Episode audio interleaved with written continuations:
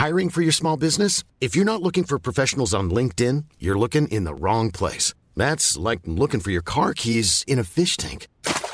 LinkedIn helps you hire professionals you can't find anywhere else, even those who aren't actively searching for a new job but might be open to the perfect role. In a given month, over 70% of LinkedIn users don't even visit other leading job sites. So start looking in the right place. With LinkedIn, you can hire professionals like a professional. Post your free job on linkedin.com slash people today.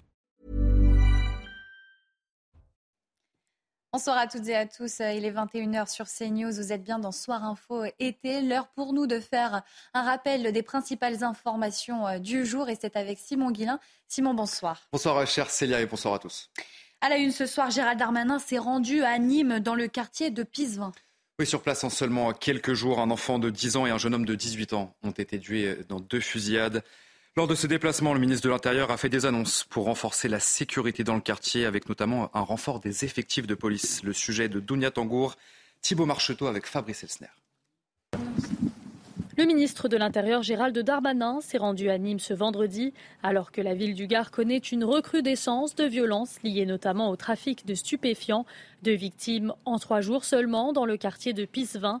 Un jeune garçon de 10 ans victime collatérale d'une fusillade lundi soir et un jeune de 18 ans tué par balle dans la nuit de mercredi à jeudi. Lors de son déplacement, le ministre a rappelé qu'il se tenait aux côtés de la population. Ils ont raison de demander de la part des pouvoirs publics, et notamment à l'État, une réponse ferme ils l'auront. Ils auront la police auprès d'eux et ils auront désormais des opérations systématiques pour que ce soit les trafiquants qui fuient et non pas eux. Des propositions et des effectifs de police très attendus. Les habitants craignent toutefois qu'il s'agisse d'un effet d'annonce. C'est pour 3-4 euh, jours, ça ne sert à rien. Il faut que la police reprenne un peu son droit sur les quartiers. Après l'envoi de la CRS 8, une autre unité de CRS composée de 60 hommes a été déployée à Nîmes hier. Le ministre de l'Intérieur a indiqué que cette unité restera au moins jusqu'à la fin de l'année. Dans le reste de l'actualité, l'hommage de la nation au général Jean-Louis Georgelin. La cérémonie s'est tenue ce matin aux Invalides à Paris en présence du chef de l'État. Emmanuel Macron euh, a salué la mémoire de cet ancien chef d'état-major des armées. Jean-Louis Georgelin a été aussi le stratège de la restauration de Notre-Dame de Paris, euh, ravagée par un incendie, vous le savez, en avril 2019. Mathieu Devez et Laurent Sélarié ont assisté à cet hommage national pour CNews. Nous avons assisté à un hommage solennel et rempli d'émotions, une émotion palpable lorsque la Marseillaise a retenti et que le cercueil de Jean-Louis Georgelin est entré dans la cour des Invalides. Il était alors 11 heures passées de quelques minutes et dans la foule, les regards se sont embués de tristesse et de fierté. Fierté, oui, on l'imagine, car c'est un hommage national qui a été rendu à Jean-Louis Georgelin. Il occupa les postes les plus prestigieux de l'institution militaire, chef d'état-major des armées, puis grand chancelier de la Légion d'honneur. Le président de la République est lui arrivé accompagné de son épouse, Brigitte Macron, et de la première ministre Elisabeth Borne. Il a présidé la cérémonie, bien sûr, et tenu un discours devant la famille du général, ses proches ou encore le monde combattant, sa promotion de l'école militaire spéciale de Saint-Cyr, mais aussi des artisans, des artisans engagés sur le chantier de reconstruction de la cathédrale de Notre-Dame de Paris. Car oui, c'était bien sûr le grand ouvrage de sa vie, le point final de 50 ans, rendez-vous compte, 50 ans au service de l'État. Le monument était aux yeux du général, je cite, l'âme de la France et il ne ménageait pas son énergie pour mener à bien ce chantier, un chantier colossal dans lequel le général Jean-Louis Georgelin s'est totalement investi depuis 2019, 2019 l'année où il fut choisi par Emmanuel Macron pour superviser le chantier de reconstruction de la cathédrale de Notre-Dame de Paris après son incendie. Et Emmanuel Macron a conclu son éloge funèbre d'une quinzaine de minutes avec ces mots Adieu, mon général. L'intersyndicale appelle à une nouvelle mobilisation le 13 octobre prochain, une manifestation pour une augmentation des salaires, l'égalité hommes-femmes et la défense de l'environnement. Les chefs de file des huit principaux syndicats se sont réunis euh, ce matin et publieront un communiqué lundi prochain. L'intersyndicale envisage également une autre mobilisation le 13 décembre. C'est bientôt euh, la fin euh, des vacances et la rentrée approche à grands pas. Et vous le savez, cette année, la rentrée va coûter beaucoup plus cher. Alors comment faire pour baisser le prix des fournitures scolaires? Eh bien c'est la question que beaucoup se posent à moins de deux semaines maintenant de la rentrée. Et vous allez voir que la seconde main pourrait être la solution. Donia Tangour, Justine Sekira avec Charles Pousseau. L'entrée approche, je pense que c'est, c'est le bon moment. En cette rentrée scolaire, la seconde main a le vent en poupe. Pour faire des économies dans l'achat des fournitures, les Français sont de plus en plus nombreux à utiliser des applications en ligne pour trouver leur bonheur. Cartable, stylo, trousse ou cahier, le choix est large. Des bonnes affaires aussi bien pour les acheteurs que pour les revendeurs. J'ai une vague idée de ce que ça coûte en magasin. Donc du coup, je fais moitié prix, voire, euh, trois fois moins cher. Il faut que ce soit rentable pour tout le monde. Des produits d'occasion de plus en plus privilégiés par les parents, une tendance constatée également par les professionnels du secteur. Le contexte joue beaucoup, euh, les ventes de la catégorie ont plus que quadruplé. Énormément de recherches et d'achats de cartables, de calculatrices ou de lots de fournitures scolaires. Le point commun de ces catégories qui sont très recherchées, c'est qu'elles coûtent de l'argent, elles coûtent cher, et donc les acheter en seconde main, ça permet d'économiser d'autant plus d'argent. Selon la Confédération syndicale des familles, l'inflation sur les fournitures scolaires atteint les 11,3% cette année, de quoi inciter de nombreux foyers à se tourner vers l'achat de produits de seconde main. Et qui dit rentrée euh, dit retour euh, des virus et des maladies. Le Covid continue de progresser en France. Oui, dans certaines régions, le nombre de cas de contamination est en forte hausse, tout comme le recours aux urgences et à SOS médecins.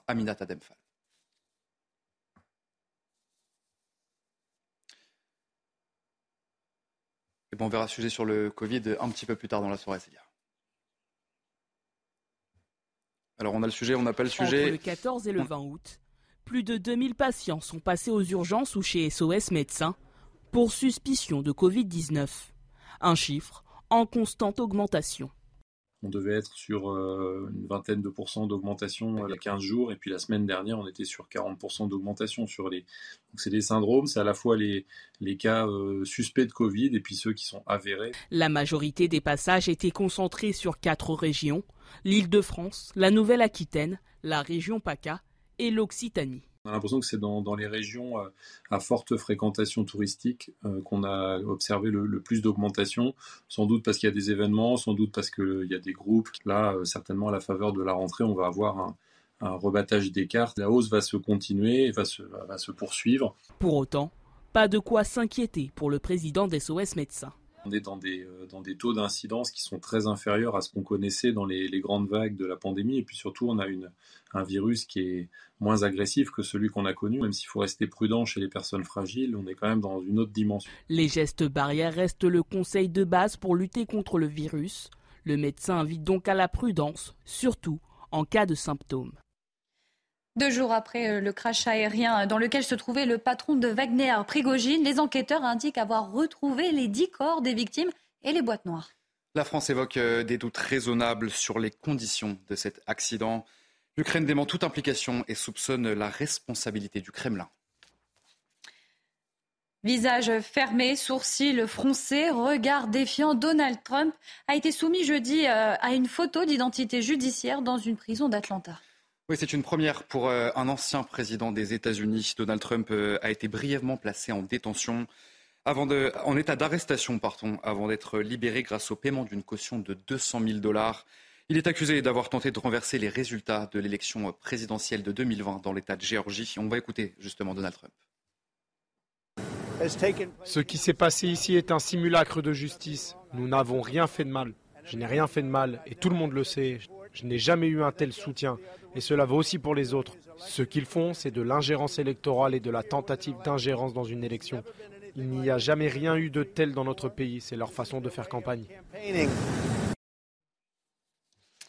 Le roi Charles III et la reine Camilla sont attendus euh, à Paris et à Bordeaux du 20 au 22 septembre prochain. Une visite d'État initialement prévue au printemps. Et finalement, donc, cette visite d'État a été reportée en raison, vous le savez, des manifestations contre la réforme des retraites en France. Et forcément, c'est déjà l'excitation chez certains Français. Le sujet de Jérôme Roquenot avec Corentin Brio. Cette fois-ci sera la bonne.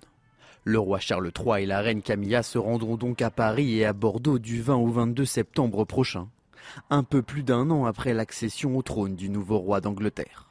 Et du côté des Bordelais, on espère que le couple royal sera conquis par leur ville. Une, bonne nouvelle parce que c'est quand même une personnalité qui est vraiment importante et Bordeaux reste une, capitale et on a une véritable histoire avec les Anglais. moi je trouve qu'à Bordeaux, on découvre la ville, c'est une magnifique ville et puis euh, je pense que ça va lui plaire de par la gastronomie et puis tout ce qui est vin. Je lui recommande d'aller à la Cité du Vin parce que c'est un endroit exceptionnel. Il faut absolument qu'il le fasse. Initialement prévu en mars, La visite avait dû être reportée suite aux manifestations contre la réforme des retraites. Cette nouvelle occasion est pour la ville une très bonne nouvelle. D'abord, c'est euh, un honneur et une reconnaissance pour une ville comme Bordeaux euh, d'accueillir euh, le roi, le roi d'Angleterre. Cette visite, j'en suis sûr, traduira aussi l'enthousiasme que nous avions connu au mois de mars, lorsque les Bordelais s'apprêtaient déjà une première fois à recevoir cette visite royale, et enthousiasme qui n'a eu d'égal que la déception qui fut celle des Bordelais au moment où cette visite a dû être annulée. Cette étape bordelaise dans le voyage royal sera centrée sur le thème de l'environnement. Le président de la Fédération espagnole de football refuse de démissionner. Luis Rubiales est accusé d'avoir embrassé de force sur la bouche une joueuse de l'équipe espagnole après la victoire de la Roja dimanche dernier en finale du mondial. Oui, les 23 joueuses de l'équipe espagnole ont annoncé qu'elles refuseraient de rejouer pour la sélection sous la direction justement de Luis Rubiales. Le baiser n'était pas consenti, a d'ailleurs affirmé Jenny Hermoso, qui est la joueuse justement concernée dans cette affaire. Merci beaucoup euh, pour toutes ces informations. Simon, on se retrouve à 22h pour un prochain point sur l'actualité. On marque une courte pause euh, sur CNews. Restez avec nous. Soir Info été continue avec mes invités qui vont me rejoindre dans un instant. De retour euh, dans Soir Info été, euh, merci beaucoup d'être avec nous. On va commencer euh, cette émission avec la traditionnelle interview et ce soir mon invité c'est Sophie de Menton, présidente du mouvement patronal éthique. Merci beaucoup Sophie de Menton d'être avec nous ce soir. Merci, à vous. Alors, en déplacement hier en Haute-Savoie, Bruno Le Maire a annoncé le report de la suppression de la cotisation sur la valeur ajoutée euh, des entreprises. La première moitié a été supprimée cette année.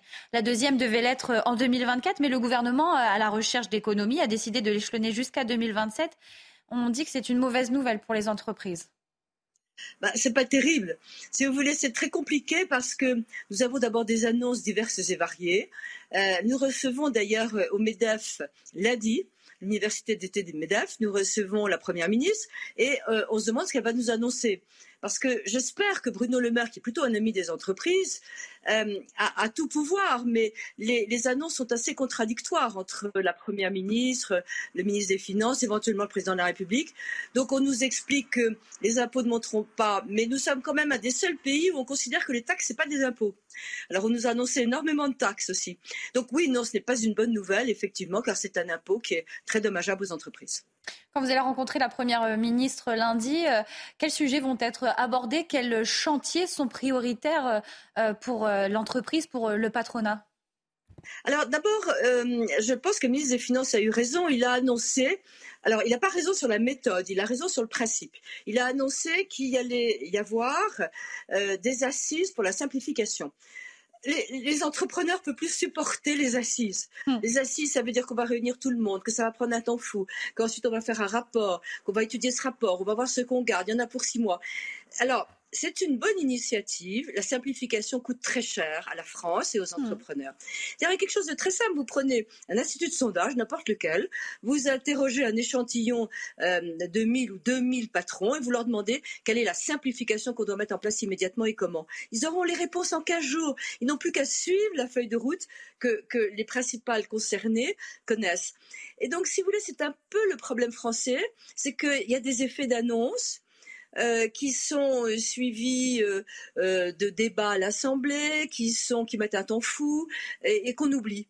On fait des promesses et, voilà. Alors, je veux critiquer personne, mais je pense qu'il faut changer la façon de, gouverner et de mmh. décider. Est-ce qu'il y a plus de, réunions, de rassemblements plutôt que d'actions, alors que c'est ce que vous réclamez? Oui, oui, ça c'est clair. Les réunions, on est, on est formidable, on n'arrête pas. Euh, on fait des assises à tout propos, on, les réunit. Euh, tenez, euh, prochainement, le ministre des Finances a annoncé qu'il allait réunir la grande distribution et les marques pour effectivement lutter contre l'inflation et pour de meilleurs prix dans les supermarchés. Mais je ne comprends pas à quoi ça sert. Mmh. très honnêtement, ceux qui savent, c'est la grande distribution qui a d'ailleurs cassé les prix, on le sait très bien, par rapport aux marques. Donc ce sont les marques qui, elles, ont monté leur prix. Donc c'est vraiment un problème de rapport entre les entreprises et je ne vois pas très bien, je comprends le souhait très louable de voir que, euh, en particulier tout ce qui est alimentaire baisse, mais je ne vois pas très bien comment une grande réunion euh, avec Olivier Grégoire, je crois, euh, entre la grande distribution et les marques va faire avancer les choses, franchement. Et il y a aussi cette inquiétude pour les entreprises de services numériques apparemment, elles vont être très affectées par euh, cette suppression euh, de, la, la, cotisation sur la valeur ajoutée euh, des, entreprises. Oui, oui, oui, je ne peux pas vous dire autre chose que oui, on va être très affectés. Mais pourquoi les entreprises numériques, particulièrement les, entreprises de services numériques? Alors que justement, euh, c'est là-dessus qu'il faut s'appuyer en France parce que nous sommes en retard. C'est l'avenir. Ces entreprises de services numériques, il faut absolument les préserver, les, euh, les, inciter euh, à, produire et à se développer. nous sommes en retard, surtout au moment où il y a des technologies inouïes qui apparaissent comme ChatGPT, où on n'est on pas en avance. Donc, cet interventionnisme de l'État en fait cache la réalité d'une incapacité peut-être, peut-être, à se réformer et à faire elle-même des économies.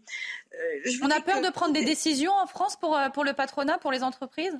On en prend beaucoup trop on n'arrête pas de prendre des décisions. C'est-à-dire que vous avez eu, par exemple, euh, non merci, j'ai envie de dire non merci. Non merci pour les subventions. On a eu une subvention, moi j'en suis encore absolument euh, sidérée. On a une subvention pour faire ressemer ses chaussures et raccommoder les vêtements. Parce que ça, c'est bon pour l'écologie, effectivement, de ne pas jeter. Je comprends très bien, mais une subvention pour ça.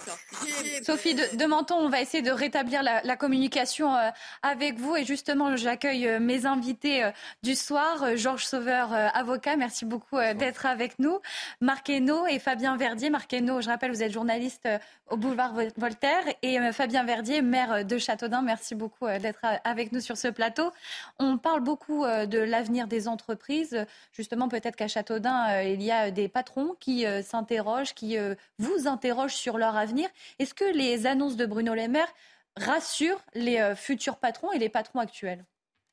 Écoutez, ils ne nous parlent pas beaucoup de la CVAE, les patrons. C'est le Grand Châteauneuf. Moi, je suis président du Grand Châteauneuf. Ce sont les intercommunalités qui ont la compétence économique et industrielle. on essaie de les, accompagner au mieux. On a 3300 entreprises dans le territoire. Euh, mais elles nous parlent plutôt de comment recruter, comment euh, recruter des personnes motivées, comment croître ensemble, comment développer leurs activités, leur hangar, que ce soit une TPE, un artisan ou une, grosse PME. C'est plus ça qui, qui les préoccupe actuellement. Sinon, du côté des intercommunalités, il faut aussi penser à nous. Les recettes de la CVAE étaient importantes. Hmm. Quand on nous les enlève, vous savez que les élus sont pas tout à fait favorables sur ces sujets hmm. d'enlever. Et, de fait aussi, si tu veux qu'on augmente le PIB de la France, il se fera d'autant mieux que il est connecté au territoire. Parce que sinon, dans les territoires, on n'a plus intérêt, on a, on a, perdu euh, beaucoup d'industries, d'entreprises. Et nous, on veut réindustrialiser. Dans le Grand Château, on a Vorvert qui s'installe, on a Safran, on a un aérodrome qui veut se développer et plein, et plein d'atouts. Mais si tu veux reconnecter avec le, avec le, territoire, on a besoin que ces entreprises soient, soient en lien jusqu'à la fiscalité. Parce que sinon, c'est l'État qui nous verse une dotation. Et donc, tu découples la croissance du PIB des territoires avec, euh, avec euh, ces entreprises-là. Et ça, c'est pas, pas très bon. On a rétabli la communication avec euh, Sophie de Menton. Est-ce que vous êtes de retour avec nous, Sophie? Oui, tout à fait. Est-ce que vous, partagez l'avis de Fabien Verdier, maire de Châteaudun? J'espère que vous avez pu entendre son propos. Oui, oui, absolument. Euh, je, comprends très bien qu'on ait besoin localement de ces revenus, mais c'est toujours le même problème.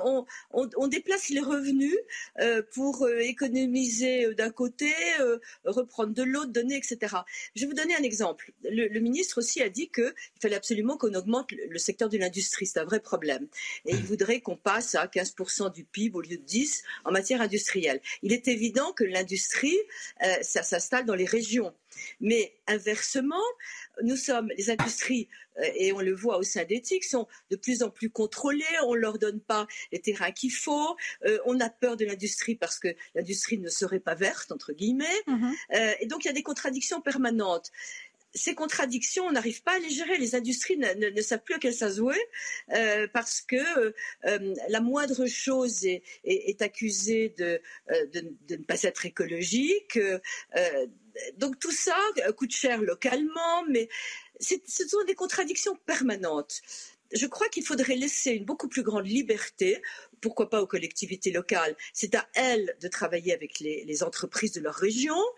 Et je pense qu'il faut arrêter d'avoir un État tutélaire qui décide de où elle va prélever des taxes pour les, les, les, les ailleurs. On a aujourd'hui un mode de fonctionnement qui fait que nous perdons de l'argent et qu'on n'arrive pas à équilibrer nos finances. Et puis tout ça est fait pourquoi Parce que nous ne nous le cachons pas, on a une dette phénoménale et que sous prétexte d'aider, on fait des économies un peu quand même sur le dos des entreprises, même si ce gouvernement les, a aidés beaucoup, c'est vrai, mais peut-être pas forcément à bon escient.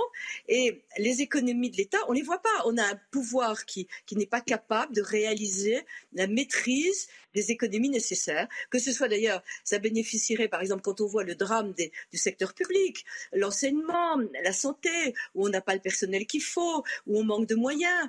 Donc ils ne savent pas comment s'y prendre. Et ça, on le sait. Dans ce pays, on le sent et on le sait. Et c'est terrible. Ils ne savent pas comment s'y prendre. On va revenir également sur un point euh, du discours de Bruno Le Maire euh, hier en Haute-Savoie. Il a annoncé euh, son intention de durcir le contrôle par l'État des investissements étrangers dans les sociétés françaises. Il dit Nous élargirons les secteurs éligibles au contrôle, notamment aux activités d'extraction et de transformation des matières premières critiques, car ces secteurs sont devenus décisifs pour la souveraineté du pays. Est-ce qu'on est dans une intention de protéger ou au contraire de trop contrôler nos entreprises, Sophie de Menton moi, je trouve que c'est assez intelligent parce que, euh, sans être protectionniste, il faut absolument protéger notre industrie. Euh, quand des entreprises et des industriels ont des difficultés, elles les vendent. Parce que c'est ça le problème. On est un pays, vous savez, capitaliste sans capital. C'est extraordinaire, on n'a pas le capital. Euh, donc oui, je pense que c'est pas mal d'essayer absolument de contrôler les, prises de position étrangères sur des secteurs qui sont stratégiques pour nous. En, matière de, de, recrutement aussi, euh, quelle est la situation pour, les entreprises? Est-ce qu'il y a assez aussi de subventions pour euh, l'aide à l'apprentissage euh, et, à l'alternance peut-être? On est à quelques semaines de, la rentrée. Est-ce que les entreprises pensent à ces jeunes qui doivent être formés dans leurs entreprises? Alors, on n'arrête pas d'y penser et non merci pour les subventions. On ne peut pas continuer à, faire une politique de subvention. Alors oui, on est tout à fait conscient de ça. Nous avons des jeunes, euh, moi la première, en alternance, qu'on cherche d'ailleurs. Et je vous signale que la difficulté aujourd'hui, c'est plutôt d'arriver à recruter, même pour des stagiaires, même pour des alternances. Il y a beaucoup de difficultés. Il y a je ne sais pas si c'est un état d'esprit, je ne sais pas très bien à quoi ça correspond, mais aujourd'hui, les entreprises sont en demande. Donc, elles ont envie, un, de payer mieux leurs salariés, parce que c'est une façon de les garder. Deux, elles ont besoin de recruter des gens compétents. Elles savent qu'elles seules sont capables de former les jeunes, parce que, euh, entre guillemets, les jeunes qu'on nous propose euh, n'ont pas du tout la culture d'entreprise, n'ont pas forcément euh, les bases qu'il nous faudrait. Donc oui, c'est nous qui formons euh, tous ces jeunes et on est content de le faire. Donc c'est pas le problème. Mais je, voudrais dire aussi quelque chose par rapport au pouvoir d'achat, parce que si mm. on n'arrive pas à recruter, vous allez me dire fort justement, c'est parce que vous payez pas assez les gens dans certains domaines, etc. Est-ce que vous savez aujourd'hui que quand il y a 1000 euros dans la poche d'un salarié, ça a coûté 2500 euros à l'entrepreneur? Mm. Nous sommes le pays en Europe où la différence entre le salaire net et le salaire brut est la plus importante. Ça va pas. Il faut absolument arriver à raccourcir ça et que c'est la seule façon de mieux payer euh, nos, salariés et pas avec des subventions. Est-ce que ça va être l'un des sujets abordés peut-être lors de ces assises, s'il y a une, possibilité de questions ouvertes pour, euh, pour vos, vos représentants, pour vos membres d'éthique? Écoutez, euh, d'abord, éthique évidemment est très présent. Je compte bien essayer de prendre la parole. Maintenant, euh, c'est assez difficile parce que c'est une très lourde organisation pour le MEDEF. oui, il y aura évidemment euh, des questions. Et en plus de ça, si vous voulez, généralement, alors la première ministre, bon, elle a pas mal de choses à faire, mais généralement, les ministres sont assez présents au MEDEF. Ils parlent et ils viennent, ils s'arrêtent sur les stands. mais cette année, c'est vrai qu'il y a beaucoup moins de représentants politiques. Est-ce que là, on est sur un Bruno Le Maire on, voit sur tous les, niveaux quand même qu'il y a une rentrée politique très importante, des annonces concernant l'école. Euh, là, on est sur une rentrée aussi avec des priorités euh, économiques très importantes et euh, qui bouleversent aussi le, calendrier des entreprises. Est-ce que vous avez l'impression quand même que l'État se soucie de, réformer, de passer au changement? Peut-être pas le bon pour certains, mais est-ce qu'on a l'impression quand même que le gouvernement entend améliorer les choses ou faire tenter des expériences Écoutez, le, gouvernement est plein de bonne volonté. Il a intérêt d'ailleurs, parce que franchement, il n'a pas une cote d'enfer. Euh, les entrepreneurs sont quand même la catégorie qui a le plus soutenu le gouvernement. Euh, et c'est vrai, on, on, faut quand même le dire, ce gouvernement a, été et, pro-entreprise, ce serait efficace s'ils arrivaient à se réformer eux-mêmes. Donc oui, il y a des tentatives. Maintenant, euh, j'arrive pas à y croire parce que les promesses, les, les, certitudes, les, et qu'est-ce qui se passe? Et nous ne voyons rien venir, comme la sœur Anne. Euh, dans, le concret, il ne se passe pas grand-chose. Alors, ce qui va très vite, par contre, c'est quand il s'agit de nous taxer. Quand il y a une nouvelle taxe, ça va à toute allure.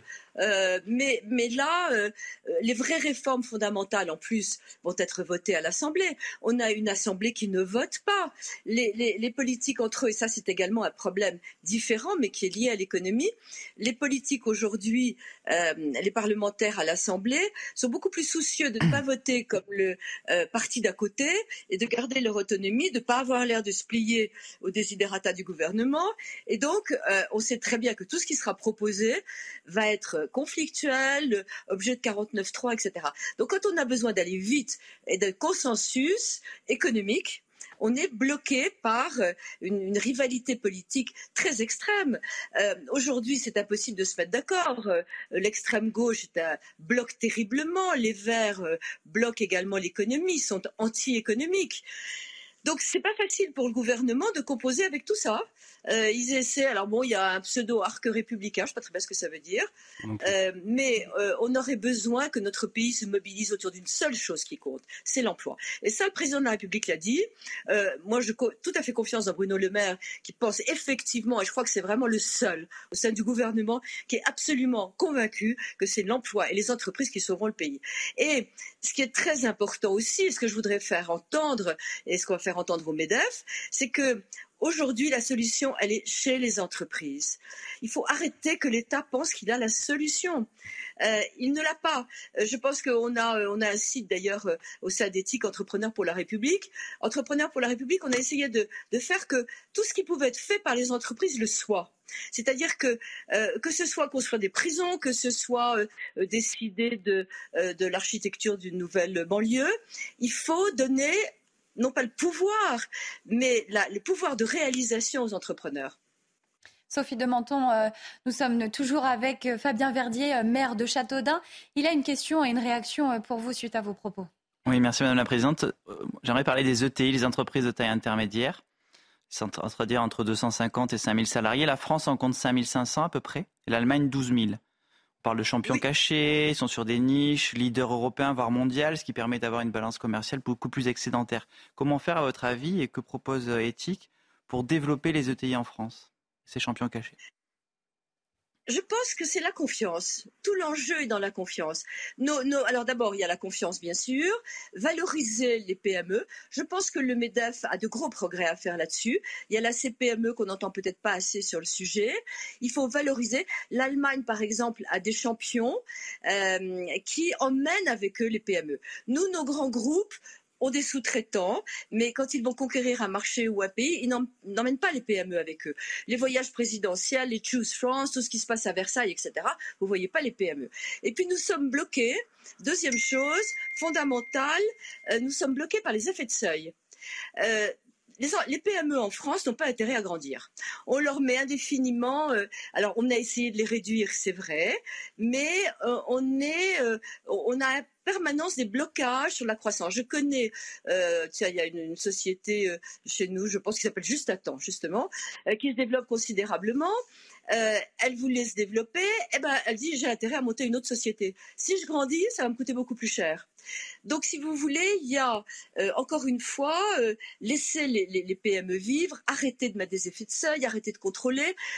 Et, inversement, euh, Inversement, on a tendance à considérer, à parler de l'entreprise. Or, il n'y a pas l'entreprise. Il y a des PME, des TPE, des grands groupes. Quand on pense, et je pense au, ministre des Finances qui suggérait euh, effectivement qu'il y ait un actionnariat salarié. On a beaucoup travaillé à éthique sur l'actionnariat salarié, mais inutile de vous dire qu'on n'a pas un actionnariat salarié dans une boulangerie de 20 personnes. Euh, une grosse boulangerie, euh, que c'est pas la même chose que euh, une grande boîte ou des boîtes cotées en bourse. Donc l'actionnariat, c'est autre chose. Il faudrait par contre, par exemple, déduire tous les investissements qu'un chef d'entreprise met dans sa boîte. Il y a des choses extrêmement simples et j'ai l'impression que malgré les efforts du gouvernement, ce dont il manque le plus, y compris des ministres qui ne connaissent pas l'entreprise, c'est de bon sens. De, de, bon sens pragmatique et de faire confiance aux entrepreneurs. Oui, nous voulons intéresser nos salariés quand on peut. Enfin, le type qui a monté sa boîte, qui s'est pas payé pendant trois ans, euh, qui a eu des problèmes même si on l'a aidé, euh, qui doit rembourser euh, un PGE, etc. Faut pas s'imaginer qu'il va donner du capital tout de suite à, à ses salariés. Donc, ce sont des, des, des imprécations et des, des intentions de très bonne volonté. Moi, je suis d'accord pour qu'il y ait des actionnaires, euh, pour qu'il y ait des salariés actionnaires. Et d'ailleurs, il faudrait, s'ils le sont dans les grandes boîtes, qu'ils investissent, parce que quand on est actionnaire, il faut aussi investir et prendre des risques. Actionnariat, ça veut dire prise de risque. Donc, c'est plus compliqué que euh, toutes ces, tous ces conseils qu'on nous donne. Et, j'ai un peu l'impression qu'on nous qu'on trompe avec, avec bonne foi, euh, qu'on trompe les, les, les, les Français sur la réalité de l'entreprise. Sophie de Menton, euh, merci beaucoup d'avoir été avec nous et d'avoir euh, répondu à toutes nos questions. Je rappelle, vous êtes présidente du mouvement patronal éthique. Merci beaucoup. Euh, bonne soirée. Merci. Merci beaucoup. Dans le reste de l'actualité, euh, nous allons revenir sur euh, la situation à Nîmes, puisque cette semaine, deux personnes, un enfant euh, de 10 ans et un jeune homme de 18 ans, ont été tués dans des fusillades. Face à ces drames, depuis hier, des policiers du RAID, des CRS et également la CRS 8 sont déployés particulièrement dans le quartier Pisevin. Avec ces renforts, le ministre de l'Intérieur, Gérald Darmanin, souhaite faire une démonstration de force avec une volonté de résultats immédiats et de retour au calme à Nîmes. Je vous propose d'écouter euh, Jean-Pierre Solat, directeur de la direction départementale de la sécurité euh, publique du Gard. Il euh, commente cette opération et ce renfort des forces de l'ordre et on ouvre le débat juste après. La présence policière est constante tous les jours, on a du monde dans les quartiers. Donc là, elle est effectivement renforcée parce que nous avons l'apport de la CRS 8 et nous aurons peut-être d'autres apports pour l'instant, je l'ignore. Mais quoi qu'il en soit, je veux dire que ce n'est pas un quartier qui est laissé à l'abandon, qui est en permanence occupé, euh, je dirais 7 euh, jours sur 7 et H24. Malheureusement, vous savez bien que euh, c'est un type de phénomène qu'on rencontre un petit peu partout, malheureusement. Hein. Donc, assurer que ça ne se reproduira pas je pense qu'il faut être très clair euh, là-dessus. Mais en revanche, assurer que nous faisons le maximum pour occuper le terrain, ça oui. Un renfort euh, des forces de sécurité, euh, mais est-ce que c'est suffisant? Est-ce que c'est la bonne solution pour rétablir l'ordre à Nîmes, Georges Sauveur C'est une opération de communication. Tout le monde le sait bien. Tout le monde le sait que la CRS 8 ne va pas rester plusieurs semaines et encore moins plusieurs mois tout le monde le sait, y compris parmi les policiers ou parmi les élus locaux, que s'il y avait une CRS 8 qu'il fallait implanter à Nîmes, en réalité, ce n'est pas une, mais c'est plusieurs CRS 8. C'est plusieurs CRS 8 par quartier, donc par, euh, par ville. Et donc, vous êtes dans une simple opération de communication. La seule attente, c'est qu'un événement en chasse un autre. Et une fois qu'une autre ville aura été touchée par le même type d'incident, eh bien, vous n'entendrez plus parler de la CRS 8 à Nîmes, non, vous entendrez parler de la CRS 8 dans une autre ville, et l'opération de communication continuera. Marc Hainaut, on est quand même aussi sur euh, une CRS 8 qui euh, ne sera pas illimitée, puisqu'elle était déjà déployée à Marseille. La moitié des effectifs s'est rendue euh, à Nîmes. Au bout d'un moment, on, sera en manque de forces qui pourront lutter contre ces drames mais on parle de RAID et de CRS 8 pour maintenir un semblant de calme dans un quartier de la ville de Nîmes. Hmm. Nîmes, c'est pas Marseille. Nîmes, c'est pas la Guillotière. Nîmes, c'est pas euh, c'est pas les quartiers nord. C'est pas c'est pas c'est pas Lille. C'est pas les quartiers chauds de Lille. C'est Nîmes. Et en fait, le drame qu'on a aujourd'hui, c'est qu'on a effectivement un déploiement qui est militaire, qui est quasiment militaire, pour assurer son sécurité dans un seul quartier de Nîmes. Encore une fois. Peut-être pas une grande ville, mais on a des habitants qui disent que la situation euh, euh, est là depuis longtemps. Oui, elle est terrible. Elle est Deux morts en une semaine. Mais oui, bien évidemment. Mais ce qui est assez terrible, c'est qu'en fait, ce que connaît ce, le scénario nîmois, c'est un scénario qui se reproduit dans toutes les grandes villes et dans toutes les villes moyennes de France. On se rappelle des opérations comme à la Guillotière où on a vu effectivement toutes les caméras encadrer, encadrer ces dizaines de policiers envoyés en renfort, des habitants qui disaient euh, ça c'est effectivement un petit peu calmé, un petit peu calmé. Ça veut dire qu'en plus, même en mettant des, policiers partout, vous n'assurez pas un ah bah nos reporters sur le terrain ont vu euh, des, des points de deal se reconstituer, hein, même avec la présence des CRS 8. Et c'est le drame, c'est tout le drame en réalité de la stratégie de Gérald Darmanin concernant le trafic de drogue notamment. Mm. C'est qu'en fait, on fait de l'opération communication, on fait une ou deux, une ou deux OP, on, on, saisit, on, saisit, un petit peu de marchandises et derrière, on, on, peut communiquer dessus. Il y a quand même un indice, et je discutais avec un criminologue il n'y a pas longtemps qui me disait il y a un indice très très simple pour savoir si une politique anti-drogue est efficace, c'est le prix de la drogue. En fait, si, si l'offre diminue, si, si l'offre diminue, eh bien les prix augmentent. Le prix de la drogue en France n'a jamais été aussi bas sur les marchés noirs.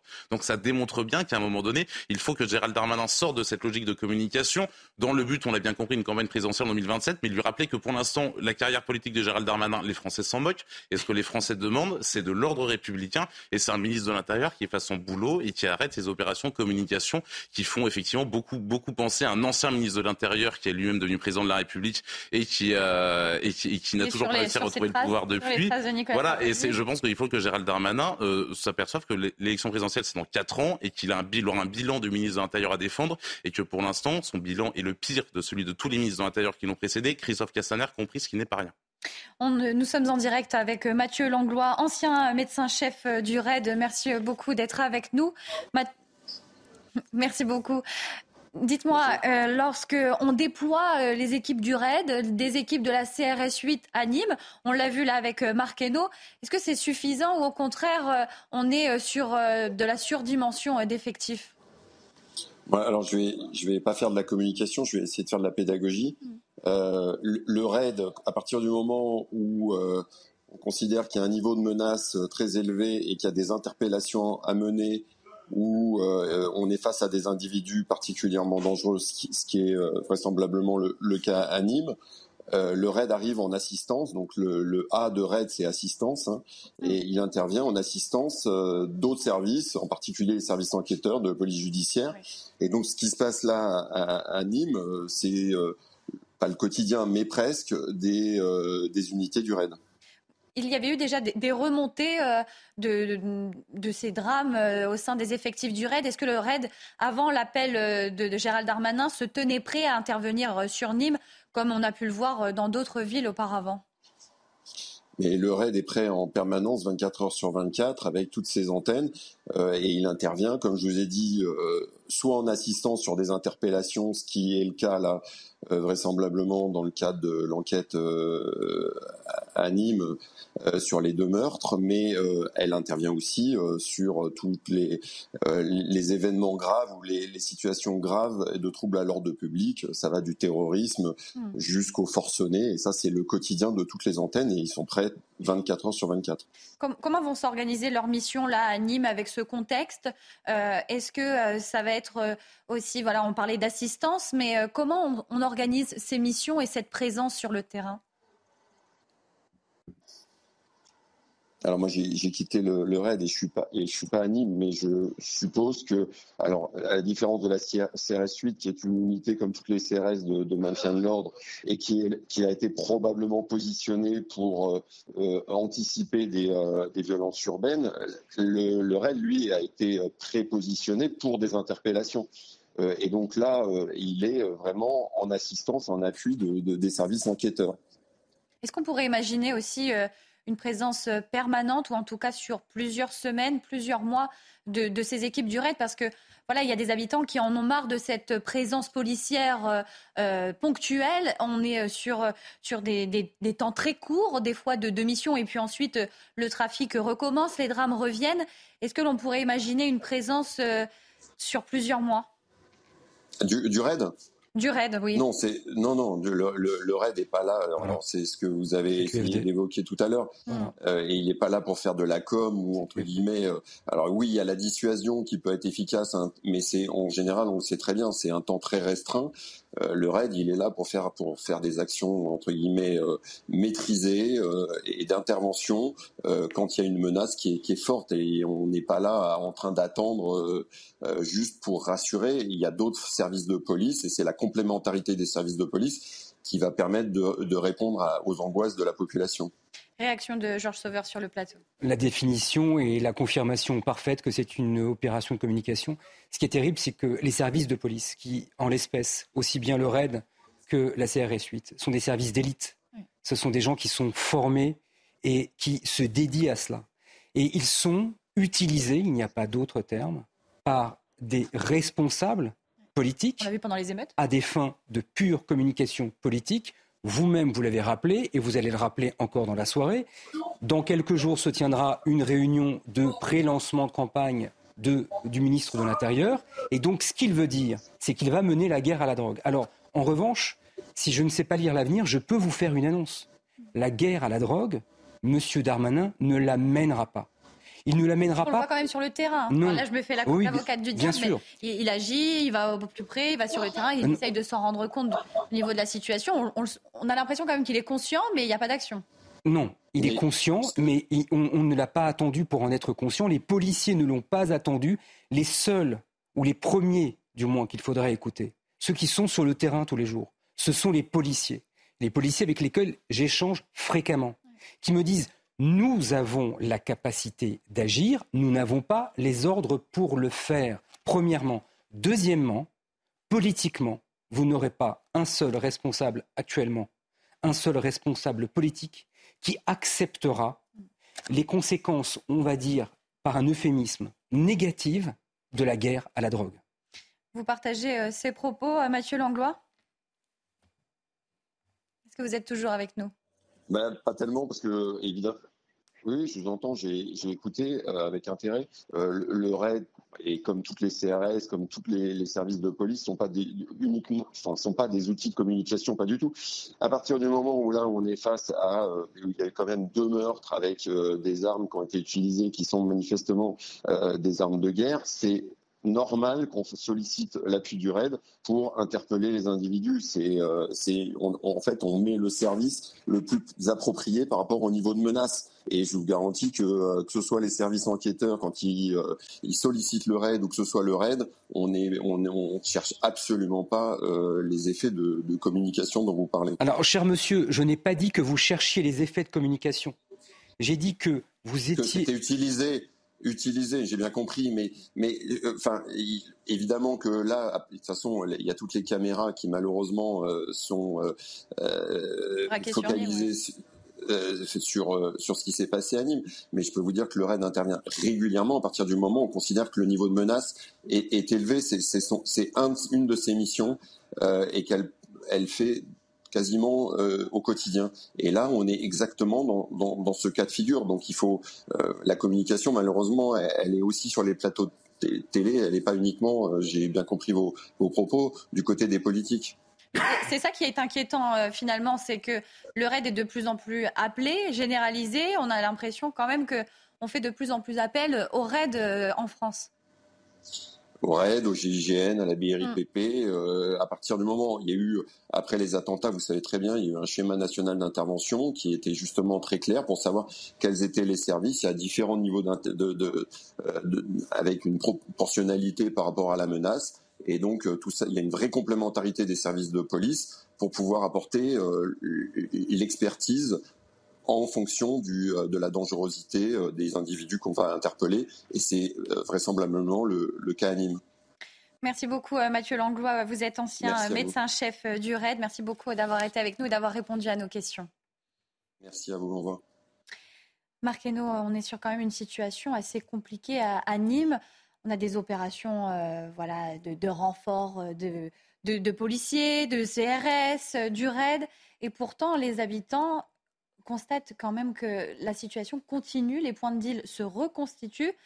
Comment on va pouvoir aussi, à terme, euh, éviter que cette généralisation euh, continue au sein de, la France? Alors je suis pas je suis pas ministre de l'Intérieur hélas, mais euh, non plus sérieusement, c'est important d'ailleurs de le rappeler que les policiers et les forces de sécurité interviennent aussi dans ces quartiers à la demande des, des habitants eux-mêmes. Ils réclament une police. Ils réclament une présence justement. C'est toujours le drame, c'est qu'en plus on a on parle de cas de quartier en sécession, on parle de territoire perdu de la République, mais souvent perdu aux grandes dames d'une grande majorité de sa population qui voit justement euh, euh, des, bandes de caïds qui sont une infime minorité en réalité des habitants de ces quartiers, qui verrouillent et qui, euh, et qui imposent leurs lois à ces gens. Euh, c'est vraiment, vraiment important de le préciser. On a des, euh, là, on, on, parle de policiers qui ne peuvent plus, qui ne peuvent plus entrer dans ces quartiers. On peut parler aussi des médecins, on peut parler des services de santé. On peut combien de drames ont été vécus dans certaines familles de ces quartiers parce que des médecins n'ont pas pu arriver à temps pour secourir tel ou tel patient? Combien de pompiers ont dû renoncer à une intervention? Et je, Et ce qui se passe à Nîmes, encore une fois, il faut le rappeler, c'est quelque chose qui se passe dans toutes les grandes villes de France depuis des décennies et c'est quelque chose qui arrive maintenant dans les villes moyennes. On parle effectivement de déploiement de plus en plus régulier du RAID et de ses unités spécialisées.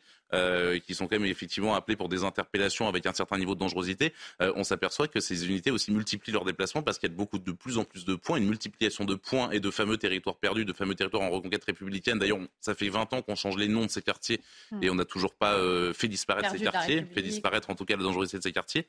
Et, et voilà, c'est juste on, on, démultiplie les efforts. On n'a jamais embauché autant de policiers. Je pense qu'on a ce que disent les, policiers qu'on a au c'est qu'on a rattrapé le retard des coupes faites durant le quinquennat de Nicolas Sarkozy, mais que, euh, malgré ces nouvelles embauches de policiers, malgré ces déploiements de forces de l'ordre, qu'elles soient médiatiques ou pas, que ce soit des opérations de communication ou pas, elles sont quand même déployées sur le terrain, eh bien la, situation est loin d'être résolue, l'insécurité continue de galoper et ces quartiers continuent d'être des nids à délinquance et surtout des véritables coups-gorge. Et ça, rien ne change et rien n'évolue dans le bon sens. Fabien Verdi a aussi le, problème, est-ce que c'est la disparition euh, de ces commissariats de, proximité? On l'a entendu euh, ces derniers jours, les habitants de Nîmes réclament euh, voilà, une présence policière plus permanente, et puis avec ces commissariats quand même de proximité qui devaient se construire et qui, qui n'en est rien. Oui, il y a cette question de la proximité, donc ça a été annoncé par le ministre de l'Intérieur, mais c'est la question de la source aussi. Mm on le disait dans cette émission il y a, deux jours, faut remonter en Colombie, faut remonter dans les trafics en Amérique latine, il faut, canaliser la source, faut assécher la demande. Il y a un travail pluriel à faire, il y a un travail scolaire, il y a un travail social, il y a un travail de, répression. Évidemment, comme le disait un de vos intervenants, le, travail doit être local, national et, international. Euh, mais moi, ce qui me frappe, je, je refeuilletais un livre de Pierre Kopp de 2006 sur l'économie de la drogue, 2006. Et il disait que la politique antidrogue en France était insuffisante que l'évaluation des politiques publiques était, médiocre. Et, dans sa conclusion de son livre, et, je vois que sur ce sujet de la drogue, des stupéfiants et de la politique anti-drogue, finalement, depuis 17 ans, notre pays n'a pas assez avancé. C'est peut-être là, il faut avoir une vraie politique de, publique en, direction de ce sujet de stupéfiants, de drogue, qui pollue les, quartiers et, et ces classes populaires. On va euh, justement euh, résumer cette venue euh, de Gérald Darmanin à Nîmes. Il s'est rendu dans le quartier de Pisevin. Il est allé à la rencontre voilà, des premiers acteurs, des riverains. Certains riverains ont sorti une banderole avec le slogan Il faut que cessent les armes et les larmes des maires dans les quartiers populaires. Résumé de la visite de Gérald Darmanin à Nîmes par Dounia Tengour. Le ministre de l'Intérieur Gérald Darmanin s'est rendu à Nîmes ce vendredi alors que la ville du Gard connaît une recrudescence de violences liées notamment au trafic de stupéfiants. Deux victimes en trois jours seulement dans le quartier de Pissevin. Un jeune garçon de 10 ans victime collatérale d'une fusillade lundi soir et un jeune de 18 ans tué par balle dans la nuit de mercredi à jeudi. Lors de son déplacement, le ministre a rappelé qu'il se tenait aux côtés de la population. Ils ont raison de demander de la part des pouvoirs publics, et notamment à l'État, une réponse ferme ils l'auront. Ils auront la police auprès d'eux et ils auront désormais des opérations systématiques pour que ce soit les trafiquants qui fuient et non pas eux. Des propositions et des effectifs de police très attendus. Les habitants craignent toutefois qu'il s'agisse d'un effet d'annonce. C'est pour 3-4 euh, jours, ça ne sert à rien. Il faut que la police reprenne un peu son droit sur les quartiers. Après l'envoi de la CRS 8, une autre unité de CRS composée de 60 hommes a été déployée à Nîmes. Le ministre de l'Intérieur a indiqué que cette unité restera au moins jusqu'à la fin de l'année. Au moins jusqu'à la fin de l'année, mais on espère quand même que le problème euh, va se résoudre euh, avant cette fin euh, d'année, puisque on l'a dit avec Mathieu Langlois, la situation à Nîmes, c'est une situation connue dans d'autres villes. Il y a Marseille, il y a Lyon. Marseille, territoire presque abandonné. On a l'impression qu'il n'y a plus d'espoir. Pourquoi les grandes villes sont dans, cette situation, on a l'impression qu'on met les moyens, on met de, l'argent, on met aussi euh, une présence policière importante. Et pourtant, Georges Sauveur, vous avez eu euh, les retours des policiers sur le terrain. Ils n'y arrivent pas à combattre euh, ce fléau de la drogue. Parce qu'une fois de plus, les conséquences d'une véritable, véritable opération de guerre contre mm. le trafic de drogue seraient terribles. Aucun responsable politique n'est en mesure, dans un pays démocratique comme la France, de les assumer. Parce qu'il faut dire les mots crus. Cela impliquerait des dizaines, voire des centaines de morts. Ce serait une guerre. Ce serait une guerre. Mais pas la guerre au Covid, voyez-vous. Ce, serait de la, guerre, la vraie, avec des morts.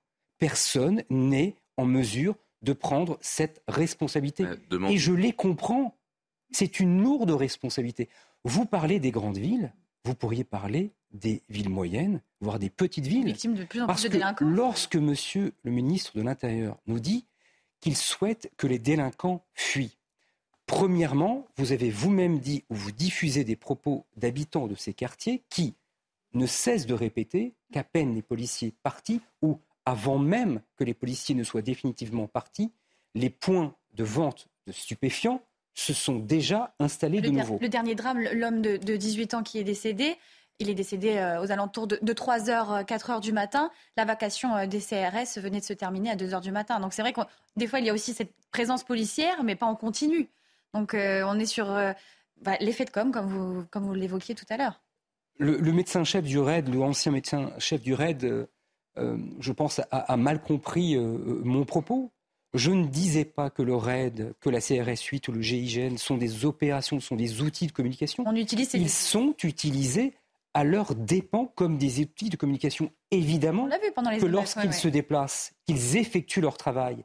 Mais si la réalité de l'engagement politique consistait à vouloir mettre un terme à ce trafic de stupéfiants, eh bien, il n'y aurait pas simplement ponctuellement, lorsqu'il y a deux morts qui font beaucoup de bruit, parce qu'il y a eu des caméras ou des téléphones portables qui ont filmé et donc diffusé la scène, il n'y aurait pas simplement sur ces éléments-là que le focus serait placé, mais sur toutes les villes qui connaissent, j'insiste, il n'y a pas simplement les villes de plus de 100 000 habitants, les villes entre 50 et 100 000 habitants connaissent un regain énorme du trafic de stupéfiants.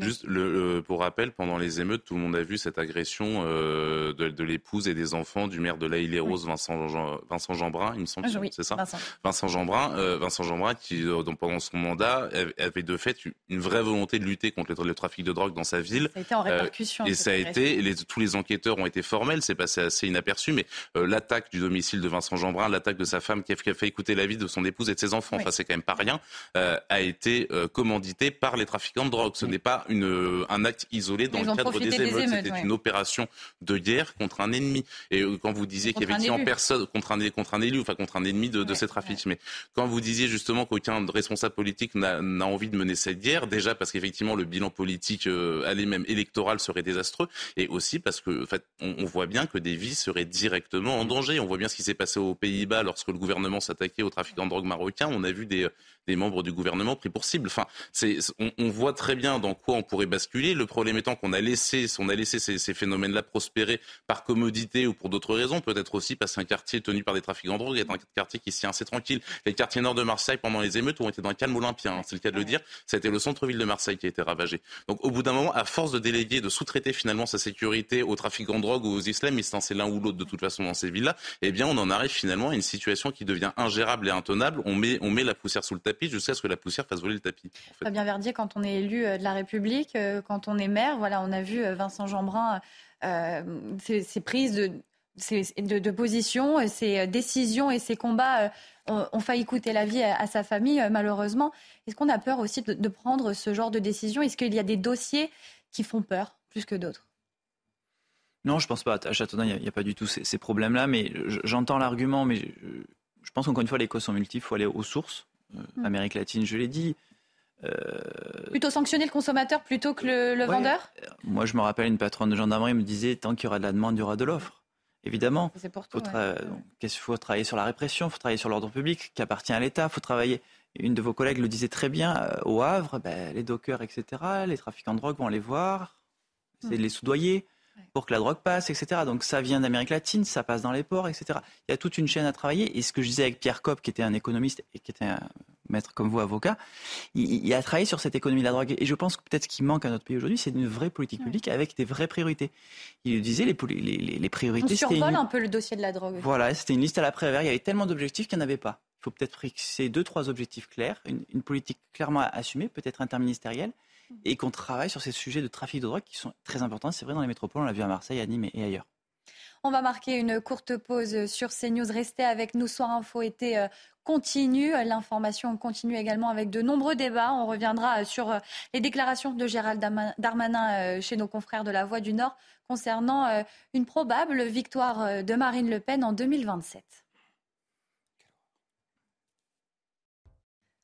De retour sur CNews, merci d'être avec nous. Soir Info été euh, continue. C'est le moment pour nous de faire un rappel sur les principales informations du jour et c'est encore avec Simon Guillain. Simon, rebonsoir.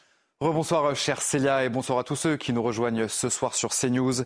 L'intersyndicale appelle à une nouvelle mobilisation le 13 octobre prochain, une manifestation pour une augmentation des salaires, l'égalité homme-femme et la défense de l'environnement. Les chefs de file des huit principaux syndicats se sont réunis ce matin et publiera un communiqué lundi prochain. L'intersyndicale envisage également une autre mobilisation le 13 décembre. Dans le reste de l'actualité, l'hommage de la nation au général Jean-Louis Georgelin. La cérémonie s'est tenue ce matin aux Invalides à Paris en présence du chef de l'État. Emmanuel Macron qui a salué la mémoire de cet ancien chef d'état-major des armées. Jean-Louis Georgelin était également le stratège de la restauration de Notre-Dame de Paris. Deux jours après le crash aérien dans lequel se trouvait le patron de Wagner, Evgeny Prigogine, eh bien, les enquêteurs ont indiqué aujourd'hui avoir retrouvé les dix corps des victimes et, ainsi que les boîtes noires de l'avion.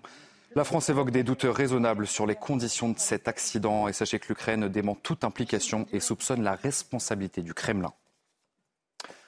Aux États-Unis, Donald Trump a été soumis jeudi à une photo d'identité judiciaire dans une prison d'Atlanta. C'est une première pour un ancien président dans l'histoire des États-Unis. Donald Trump qui a été brièvement placé en état d'arrestation avant d'être libéré grâce au paiement d'une caution de 200 000 dollars.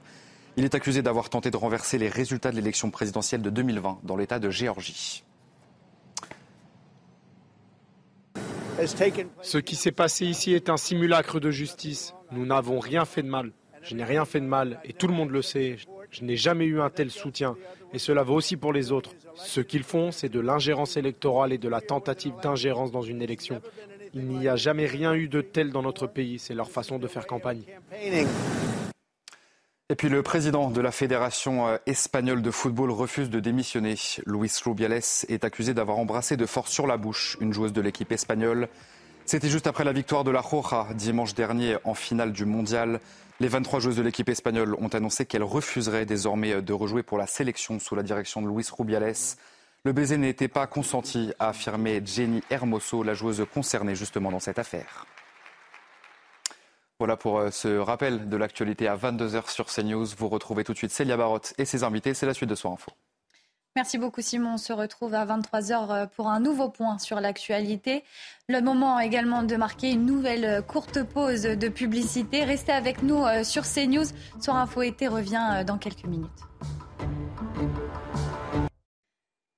Retour sur CNews, merci beaucoup euh, d'être avec nous. Soir Info été euh, continue avec mes invités euh, Georges Sauveur, Marc Hainaut et Fabien Verdier.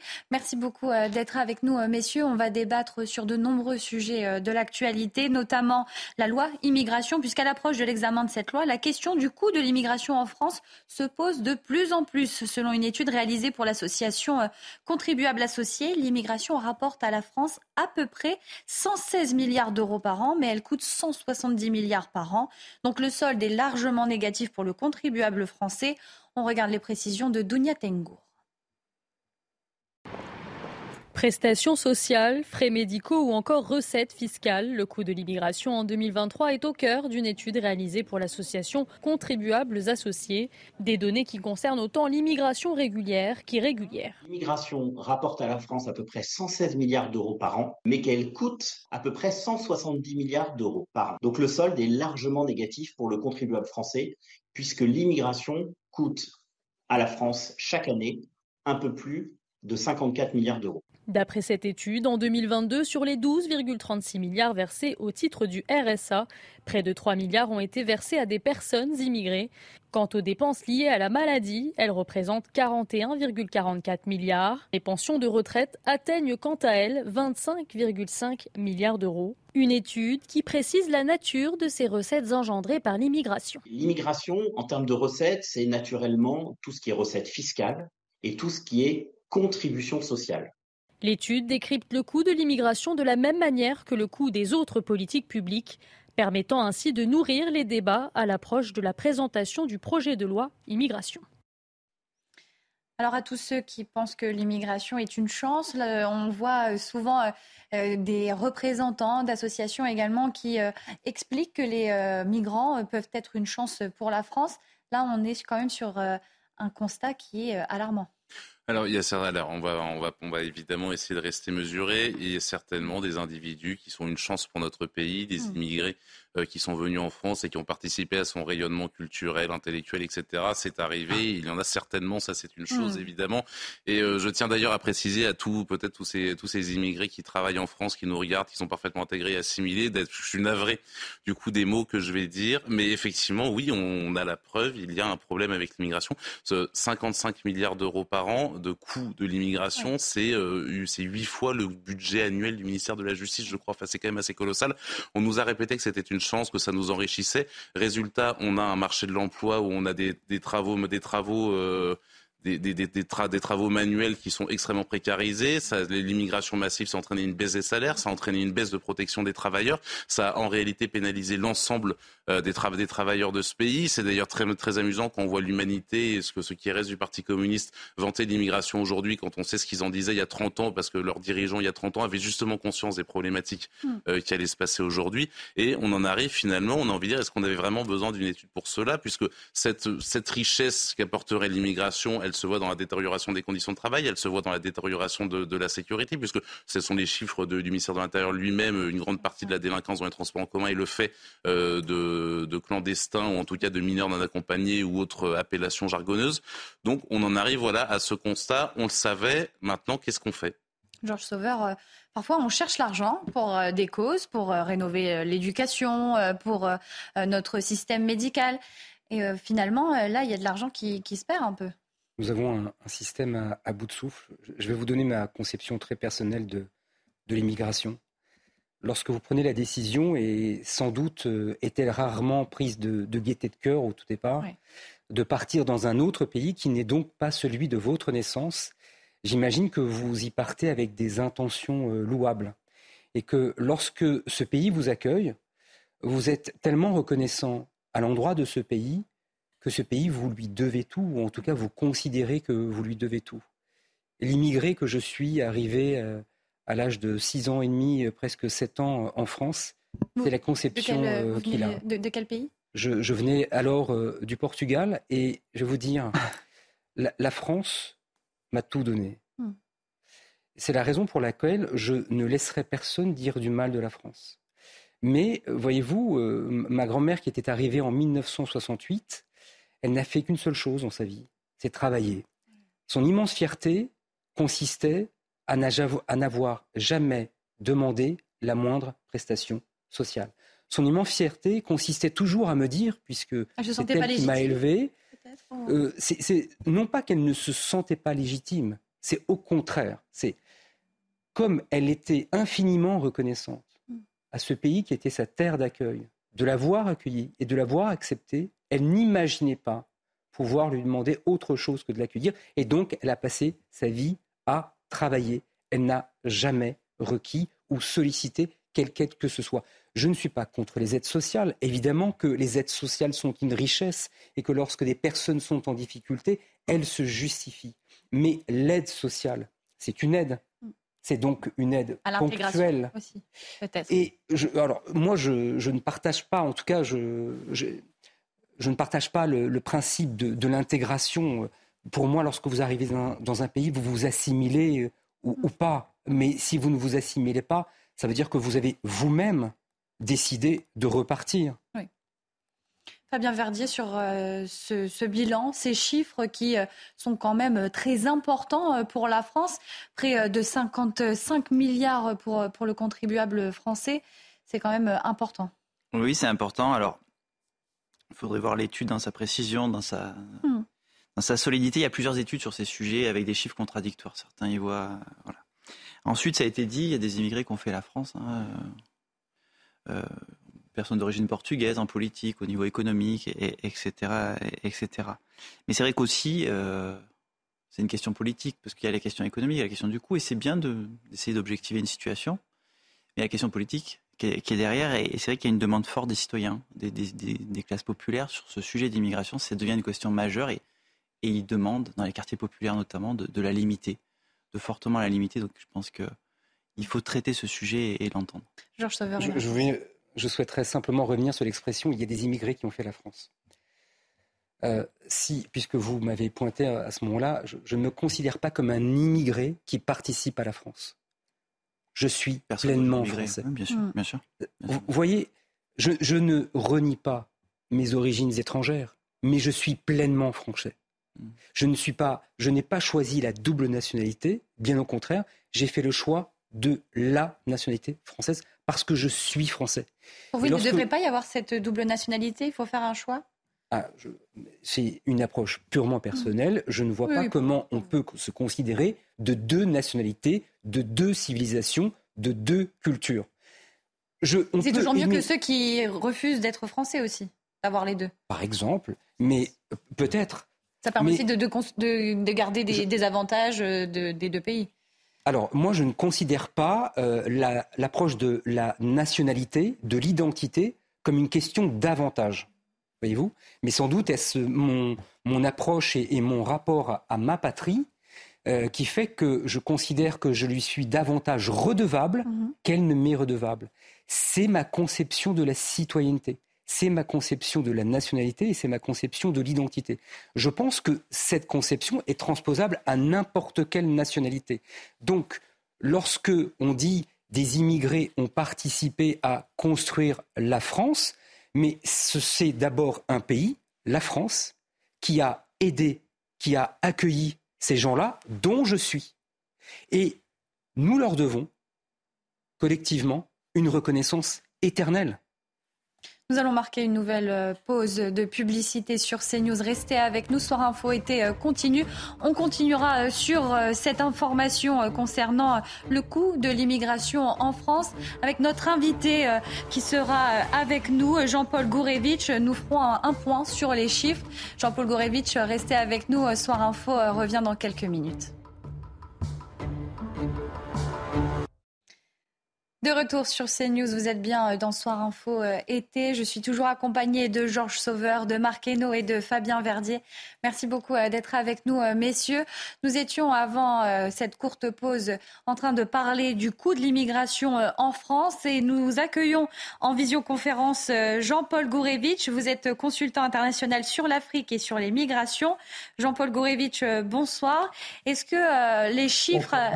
Les chiffres annoncés euh, par, euh, par cette association euh, et cette étude vous paraissent corrects bah, D'abord, moi-même qui ai, pour cette association et depuis une quinzaine d'années, fait les principaux travaux sur le coût de l'immigration. Donc j'assume effectivement les chiffres qui sont dans cette étude. Je suis conscient qu'il peut y avoir d'autres chiffres euh, de mes collègues euh, chercheurs, soit de gauche, soit de droite ou d'extrême droite, mais il y a au moins un point sur lequel nous sommes tous d'accord, que nous soyons euh, de gauche, du centre, d'extrême droite, de droite ou de nulle part, c'est qu'aujourd'hui, l'immigration coûte plus cher qu'elle ne rapporte. Alors, dans une interview, euh, vous aviez euh, dit regretter l'absence, donc euh, parmi tous les, les bords politiques, d'approche purement scientifique du rapport coûts et bénéfices de l'immigration. Est-ce que vous pouvez m'en dire plus, s'il vous plaît? Alors oui, quand on interroge des chercheurs de gauche, par exemple, ils sont tout à fait prêts à débattre avec vous du euh, coût de l'immigration. Sauf que quand il s'agit de politique ou quand il s'agit de journaux, eh bien le problème du coût de l'immigration est carrément passé sous silence. Et je trouve ça très dommage parce que euh, ça n'est pas parce que l'immigration a un coût négatif que automatiquement c'est une catastrophe. La sécurité sociale a un coût négatif et euh, personne ne s'en plaint. Donc un débat loyal, sérieux, permettrait de dissiper les schématisations, les amalgames, les idées toutes faites et euh, notamment celles qu'on trouve dans un certain nombre de médias aujourd'hui. Est-ce que vous avez l'impression voilà, qu'il y a une sorte de désinformation? On n'ose pas parler euh, de l'immigration et de ses conséquences? Alors, il y a ceux qui ne veulent pas en parler parce qu'ils préfèrent euh, une approche émotionnelle. Euh, parler des droits de l'homme, insister sur l'accueil, euh, alors que derrière l'accueil, il y a le problème de la formation, il y a le problème de loger ces gens-là, il y a le problème de leur trouver du travail. Donc ça, c'est un sujet qui est un petit peu tabou. Et puis, il y a ceux qui ont peur que quand on parle du coût de l'immigration, ça fasse monter euh, l'extrême droite. Or, moi, j'ai un point de vue exactement opposé. Je pense que c'est en donnant des informations fiables, sourcées et en expliquant comment on les a obtenues qu'on fait avancer l'information et qu'on fait reculer les préjugés. D'ailleurs, comment vous avez euh, obtenu euh, ces chiffres? Comment a été euh, menée cette étude sur le coût de l'immigration en France? Alors, comme je vous l'ai dit, ça fait 15 ans que je travaille sur le sujet. Je travaille d'un côté avec les organismes français, euh, comme l'INSEE, comme l'INET, comme le ministère de l'Intérieur. Et beaucoup de ces chiffres sont des chiffres qui sont contrôlables. Je travaille aussi avec des organismes internationaux comme l'OCDE, euh, qui permettent de faire des comparaisons entre les différents pays. Et enfin, euh, dans le cadre du partenariat eurafricain, je travaille avec les diasporas africaines présentes en France, ce qui permet d'avoir aussi un point de vue euh, complètement différent du point de vue hexagonal. Georges Sauveur, euh, une question pour notre invité Jean-Paul Gourevitch et notamment, voilà, vous nous évoquiez votre parcours familial. Est-ce que vous, avez, vous comprenez les explications euh, de, Jean-Paul Gorevitch sur euh, cette étude? Je, comprends parfaitement les explications de, M. Gorevitch. Ce que je ne comprends pas, c'est pourquoi euh, des chiffres aussi différents, pour ne pas dire antagonistes, sont proposés. De telle sorte, j'aimerais beaucoup avoir ces, explications là-dessus. De, de quels supposés, de quels présupposés partent vos, vos autres euh, vos autres collègues pour parvenir à des chiffres aussi éloignés que les vôtres? Et pourquoi, euh, selon vous, l'approche est si problématique? Vous dites, par exemple, cet exemple est assez intéressant que vous preniez tout à l'heure, vous disiez la sécurité sociale en France est déficitaire et pourtant ça n'est pas un problème. Donc si le, déficit sur le plan strictement financier euh, de la question de l'immigration est posé et ce n'est pas un problème, quel est donc, ou quel serait donc le problème, le problème lié à l'immigration, selon vous? Alors, euh, je vais essayer de répondre très rapidement à votre interrogation. Euh, en ce qui concerne les chiffres des euh, chercheurs de gauche qui considèrent que euh, le coût de l'immigration est négatif, mais faiblement négatif, entre 5 milliards et 16 milliards, et certains vont jusqu'à 35 milliards. Pourquoi ils arrivent à ces chiffres? Parce que la plupart ne tiennent pas compte des migrations irrégulières et que d'autre part, ils s'occupent surtout des dépenses sociales et des recettes sociales et fiscales et ils ne vont pas chercher du côté de tout ce qui est euh, délinquance, fraude, euh, problèmes de justice, euh, problèmes humanitaires ou autres. En ce qui concerne les chercheurs de droite ou d'extrême droite, dont les fourchettes s'étalent entre 70 milliards et 256 milliards, la différence tient à deux choses. D'abord, euh, ils considèrent pour beaucoup que les immigrés en situation irrégulière sont tellement nombreux qu'il devient difficile de les compter. On, avance des chiffres de 1 milliard, de 1 million 500 000 personnes, comme si certains de ces migrants irréguliers n'avaient pas été régularisés ou si certains n'étaient pas rentrés d'eux-mêmes. D'autre part, et là je suis en désaccord absolu avec cette méthode, ils considèrent qu'il euh, faut compter dans le coût de l'immigration la partie de la dette de l'État qui revient à l'immigration. Vous savez que la dette de l'État, elle est énorme, euh, elle est supérieure au PIB, et qu'à partir du moment où euh, les immigrés et leurs descendants représentent 20 à 21% de la population, c'est 20 à 21% de la dette de l'État qui s'ajoutera au coût de l'immigration. Et dans, sur un plan scientifique, j'ai tendance à considérer que c'est un petit peu hors sujet. Hmm. Est-ce qu'il y a des éléments quand même qui ne sont pas pris en compte dans, cette étude, comme euh, des, euh, des, caractéristiques qui ne sont pas euh, comptabilisées, que l'on ne peut pas quantifier également? Oui, vous avez tout à fait raison. J'ai appelé ça d'ailleurs la pénombre de l'immigration. C'est des éléments sur lesquels nous avons soit des chiffres de recettes mais pas de chiffres de dépenses, soit des chiffres de dépenses mais pas de chiffres de recettes. Je vais prendre un exemple pour être précis. Euh, nous avons 380 000 étudiants étrangers en France. Si on regarde ce que coûtent ces étudiants et qu'on tient compte de l'amortissement des locaux, du paiement des enseignants, ça fait environ 4,6 milliards d'euros. Ces étudiants pour un certain nombre, vont rester en France. Euh, certains vont participer euh, à l'enrichissement du PIB de la France. Sauf qu'on ne sait absolument pas, parce que personne n'a voulu faire un travail là-dessus, je l'ai même proposé sans succès, on ne sait absolument pas ce que deviennent ces étudiants étrangers en France. Hmm. Combien rentrent chez eux Combien partent dans un autre pays étranger Combien restent en France Combien réussissent leur diplôme Combien abandonnent Donc, nous avons là des recettes euh, venant de ceux des étudiants qui vont rester en France et contribuer à l'augmentation du PIB de la France, sauf que nous ne pouvons absolument pas mesurer ces recettes. Et donc si le déficit euh, de l'immigration n'est pas un problème, quel est euh, le véritable problème? C'était la suite de, la question de, de Maître Georges Sauveur.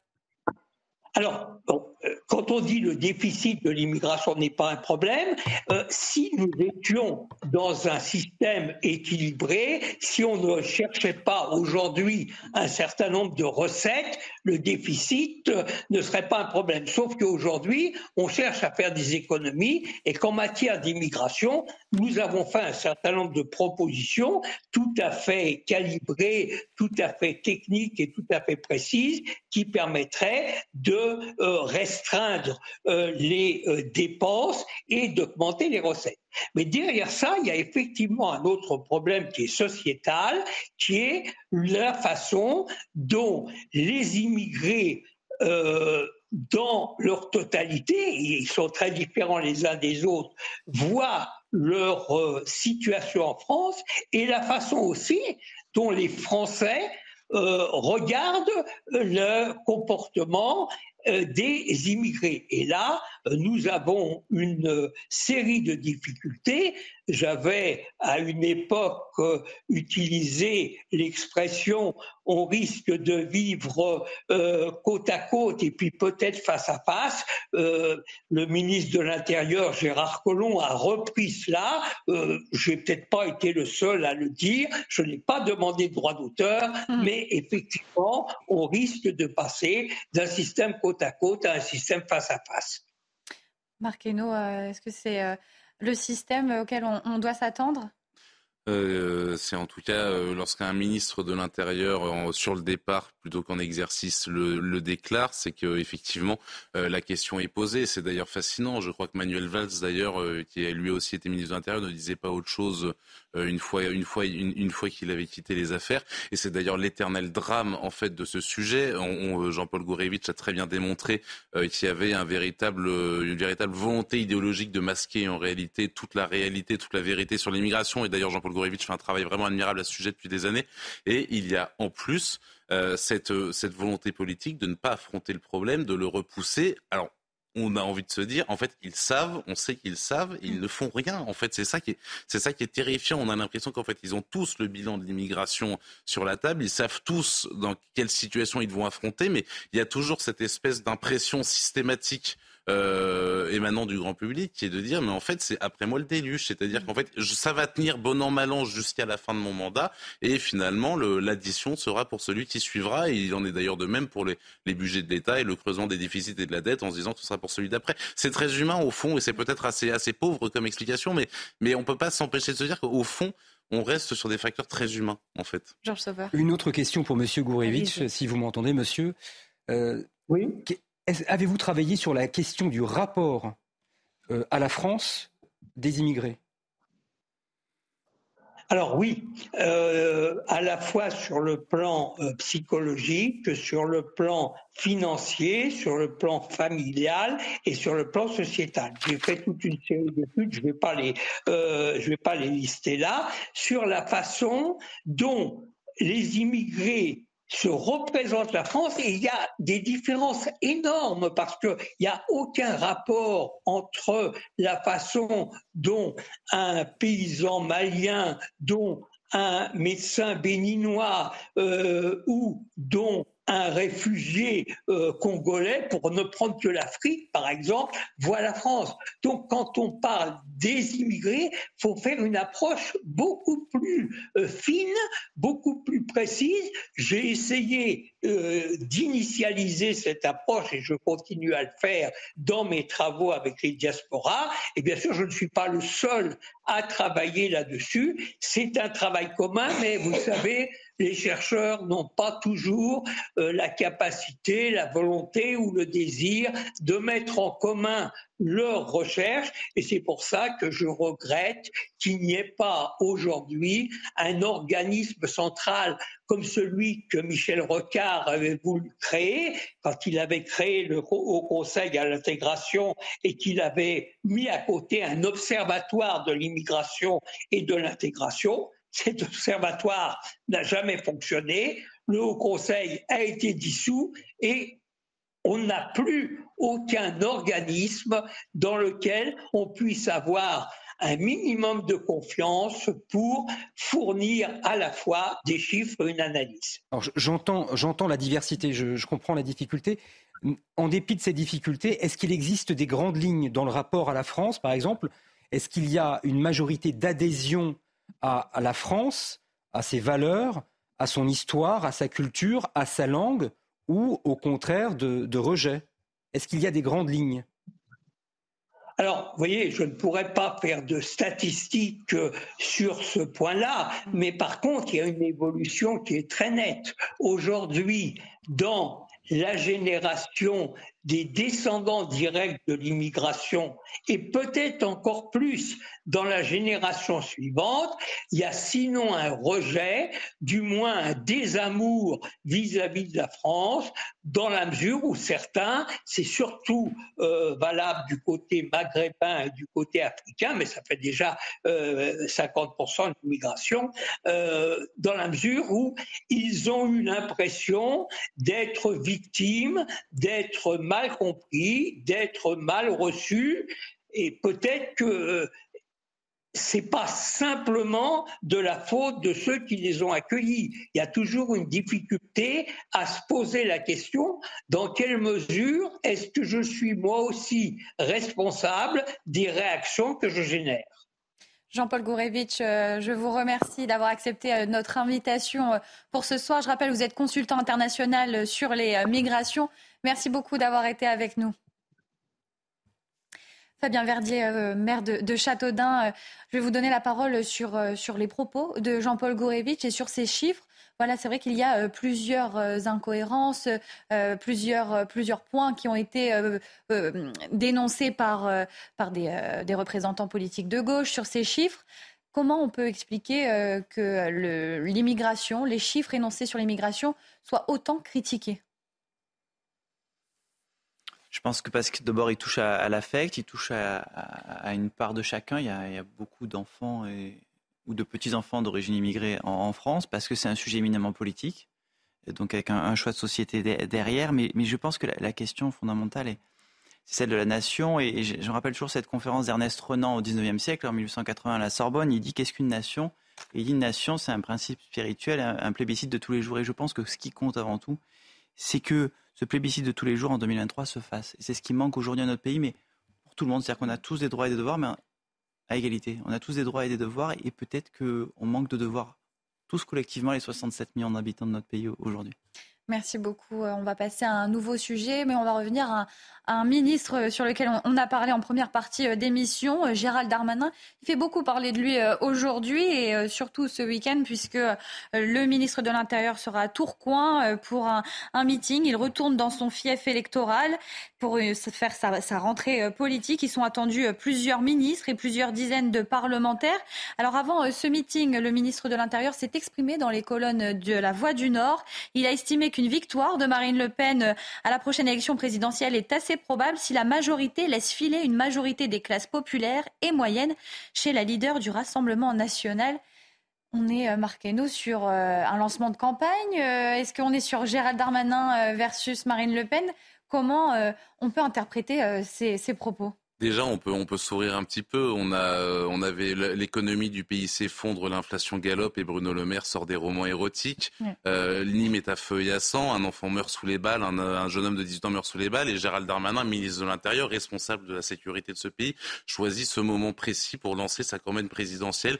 En plus, en utilisant un espèce de contre-feu, honnêtement, qui est de dire Marine Le Pen pourrait passer. Mais on pourrait penser du coup que le ministre de l'Intérieur s'attaque à Marine Le Pen, s'attaque au danger que représenterait le Rassemblement national. En réalité, pas du tout. Ce que fait Gérald Darmanin, c'est extrêmement simple et c'est extrêmement limpide. Il s'adresse à son propre camp.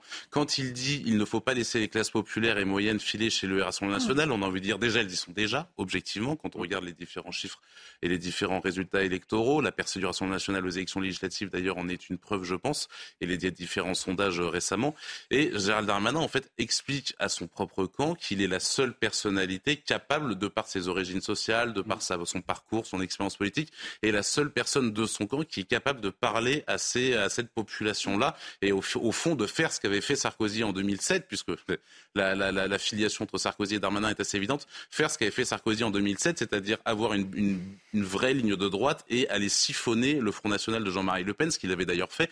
Euh, Jean-Marie Le Pen avait fait un score historiquement bas en 2007. L'inconvénient pour Darmanin, c'est que après avoir siphonné l'extrême droite avec une ligne buisson, Nicolas Sarkozy a renié l'intégralité de ses engagements, bouchant par là euh, l'accession au pouvoir je pense, pour sa famille politique pour les dix ans à venir. C'est ce qui s'est vu d'ailleurs avec François Hollande, Emmanuel Macron, etc.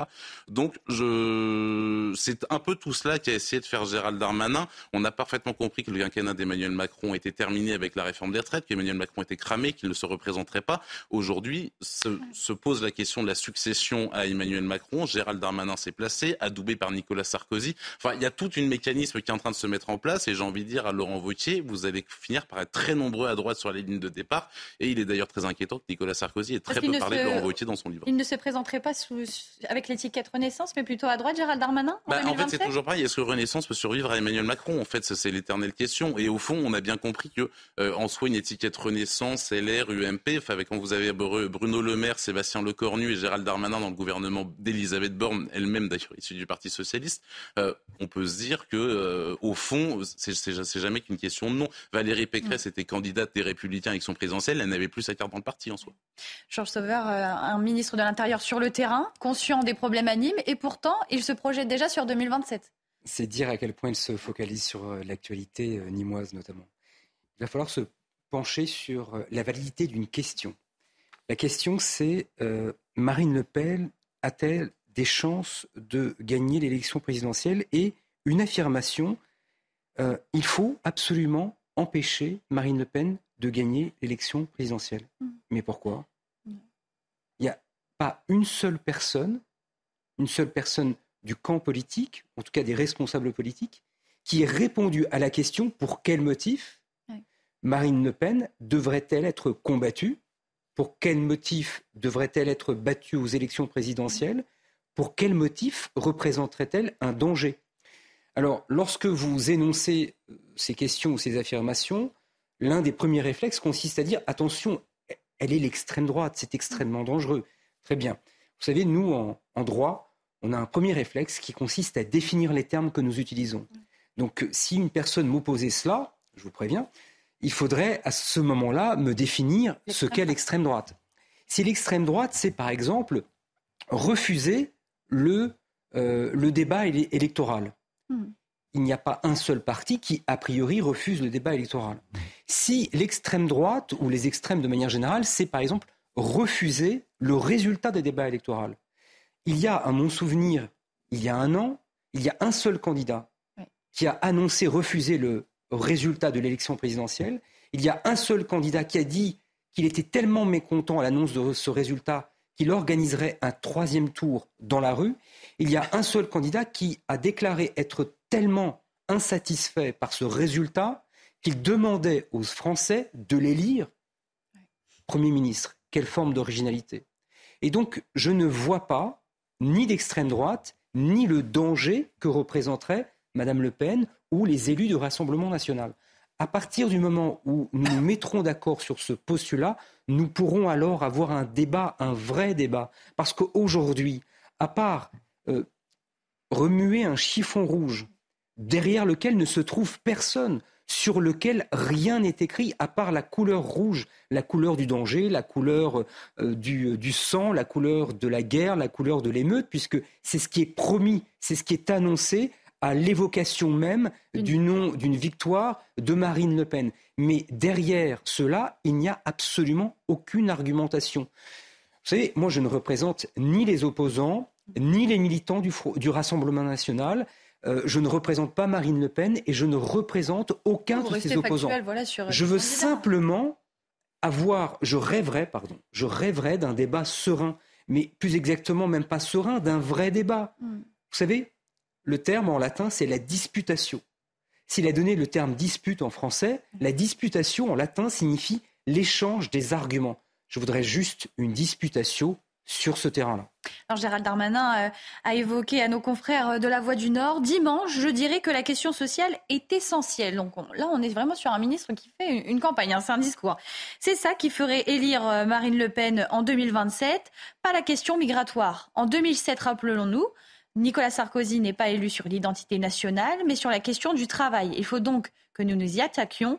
Il a également évoqué, euh, j'ai quelques idées sur ce qu'attendent les classes populaires, un retour de l'autorité à l'école et dans la rue, davantage de fermeté de la justice et des forces de l'ordre les gens réclament aussi de pouvoir vivre du fruit de leur travail. Donc, on énonce quand même euh, un futur programme. On voit clairement que Gérald Darmanin s'appuie et s'inspire de Nicolas Sarkozy. Fabien Verdier, euh, là, on est sur quand même un discours de campagne euh, électorale. Comment on peut appréhender aussi ce, meeting de, Gérald Darmanin? Plusieurs ministres vont y participer, mais c'est un petit peu mettre une épine dans, dans, son camp, en fait. Il critique aussi ce qui est fait actuellement tout à fait, c'est vrai, mais euh, quand on voit ces phrases, moi j'ai toujours défendu les, classes moyennes et il faut aller dans cette direction. Je pense que c'est le salut de la République va dans cette direction des classes moyennes. Mais j'ai envie de dire, il faut aller plus loin avec des vraies idées et un vrai projet euh, politique. Il faut un plan d'action sur, sur ces sujets. Moi, quand je définis les classes moyennes, il faut définir maître, c'est le boucher, c'est l'infirmière, c'est hmm. l'artisan, c'est le commerçant. Ceux qui sont en première Ce sont des dizaines de millions de Français qui ont moins de recettes, moins de salaires, moins de revenus et toujours plus de dépenses, soit de la, soit de la fiscalité, soit l'essence, soit les prix. À, l'augmentation des prix. Et je pense qu'il faut développer les territoires. Moi, je préside l'association des villes sous préfecture. Il y en a 235 en France. C'est Neuchâteau, c'est l'Esparmédoc en Gironde. Et, c'est beaucoup de villes qui ont perdu depuis 30 ans. Hmm. Il faut que les métropoles gagnent, mais il faut que les villes moyennes gagnent, les villes sous préfecture. Et il faut qu'elles se développent sur l'industrie. Parce que s'ils parlent de la question sociale, c'est la question de l'industrie. Parce que l'industrie, tu es payé 20-25% de plus que dans un salaire traditionnel, par exemple dans la logistique ou dans les salaires un peu low cost, malheureusement. Donc il faut développer l'industrie dans nos pays. Et dans nos 235 euh, villes sous préfecture, il faut aussi revoir les hôpitaux, la santé des hôpitaux MCO, c'est-à-dire avoir des hôpitaux de qualité, des urgences, le laboratoire, la maternité, partout en France. Et pas que dans des euh, CHU. Il faut que les indicateurs économiques soient revus. On parlait de l'INSEE tout à l'heure, l'ICPH, l'indice des prix à la consommation. On voit bien que l'inflation ressentie par les Français est beaucoup plus élevée que l'inflation euh, décrite dans les, statistiques. Il faut aussi faire la France d'été vers la France des mobilités. C'est tout ça qu'il faut décrire. Nous, c'est ce qu'on propose avec l'association des, villes sous préfecture. Et je pense qu'il fait, moi, je pense qu'il faut lui donner crédit de ça, c'est de parler des classes populaires et des classes moyennes. Il a raison. Et sur la première citation, il a raison arithmétiquement. Hein. C'est plutôt la question sociale qui ferait gagner euh, Marine Le Pen plutôt que la question migratoire à présent. Parce que c'est vrai qu'il y a eu quand même tout ce travail de dédiabolisation autour de Marine Le Pen. On a vu que euh, beaucoup, euh, enfin, dans, les campagnes, euh, c'est quand même, c'est là où on retrouve tous ces électeurs. Il y a eu aussi les propositions concernant le panier anti-inflation de Marine Le Pen. Est-ce qu'on était aussi sur un programme beaucoup plus à l'écoute des classes moyennes, des classes populaires, plutôt que de mettre la priorité sur la question migratoire? On est aussi sur un, changement Front National, Rassemblement National. le problème n'est pas Marine Le Pen. Le problème, ce sont les politiques qui ont été menées depuis 40 ans.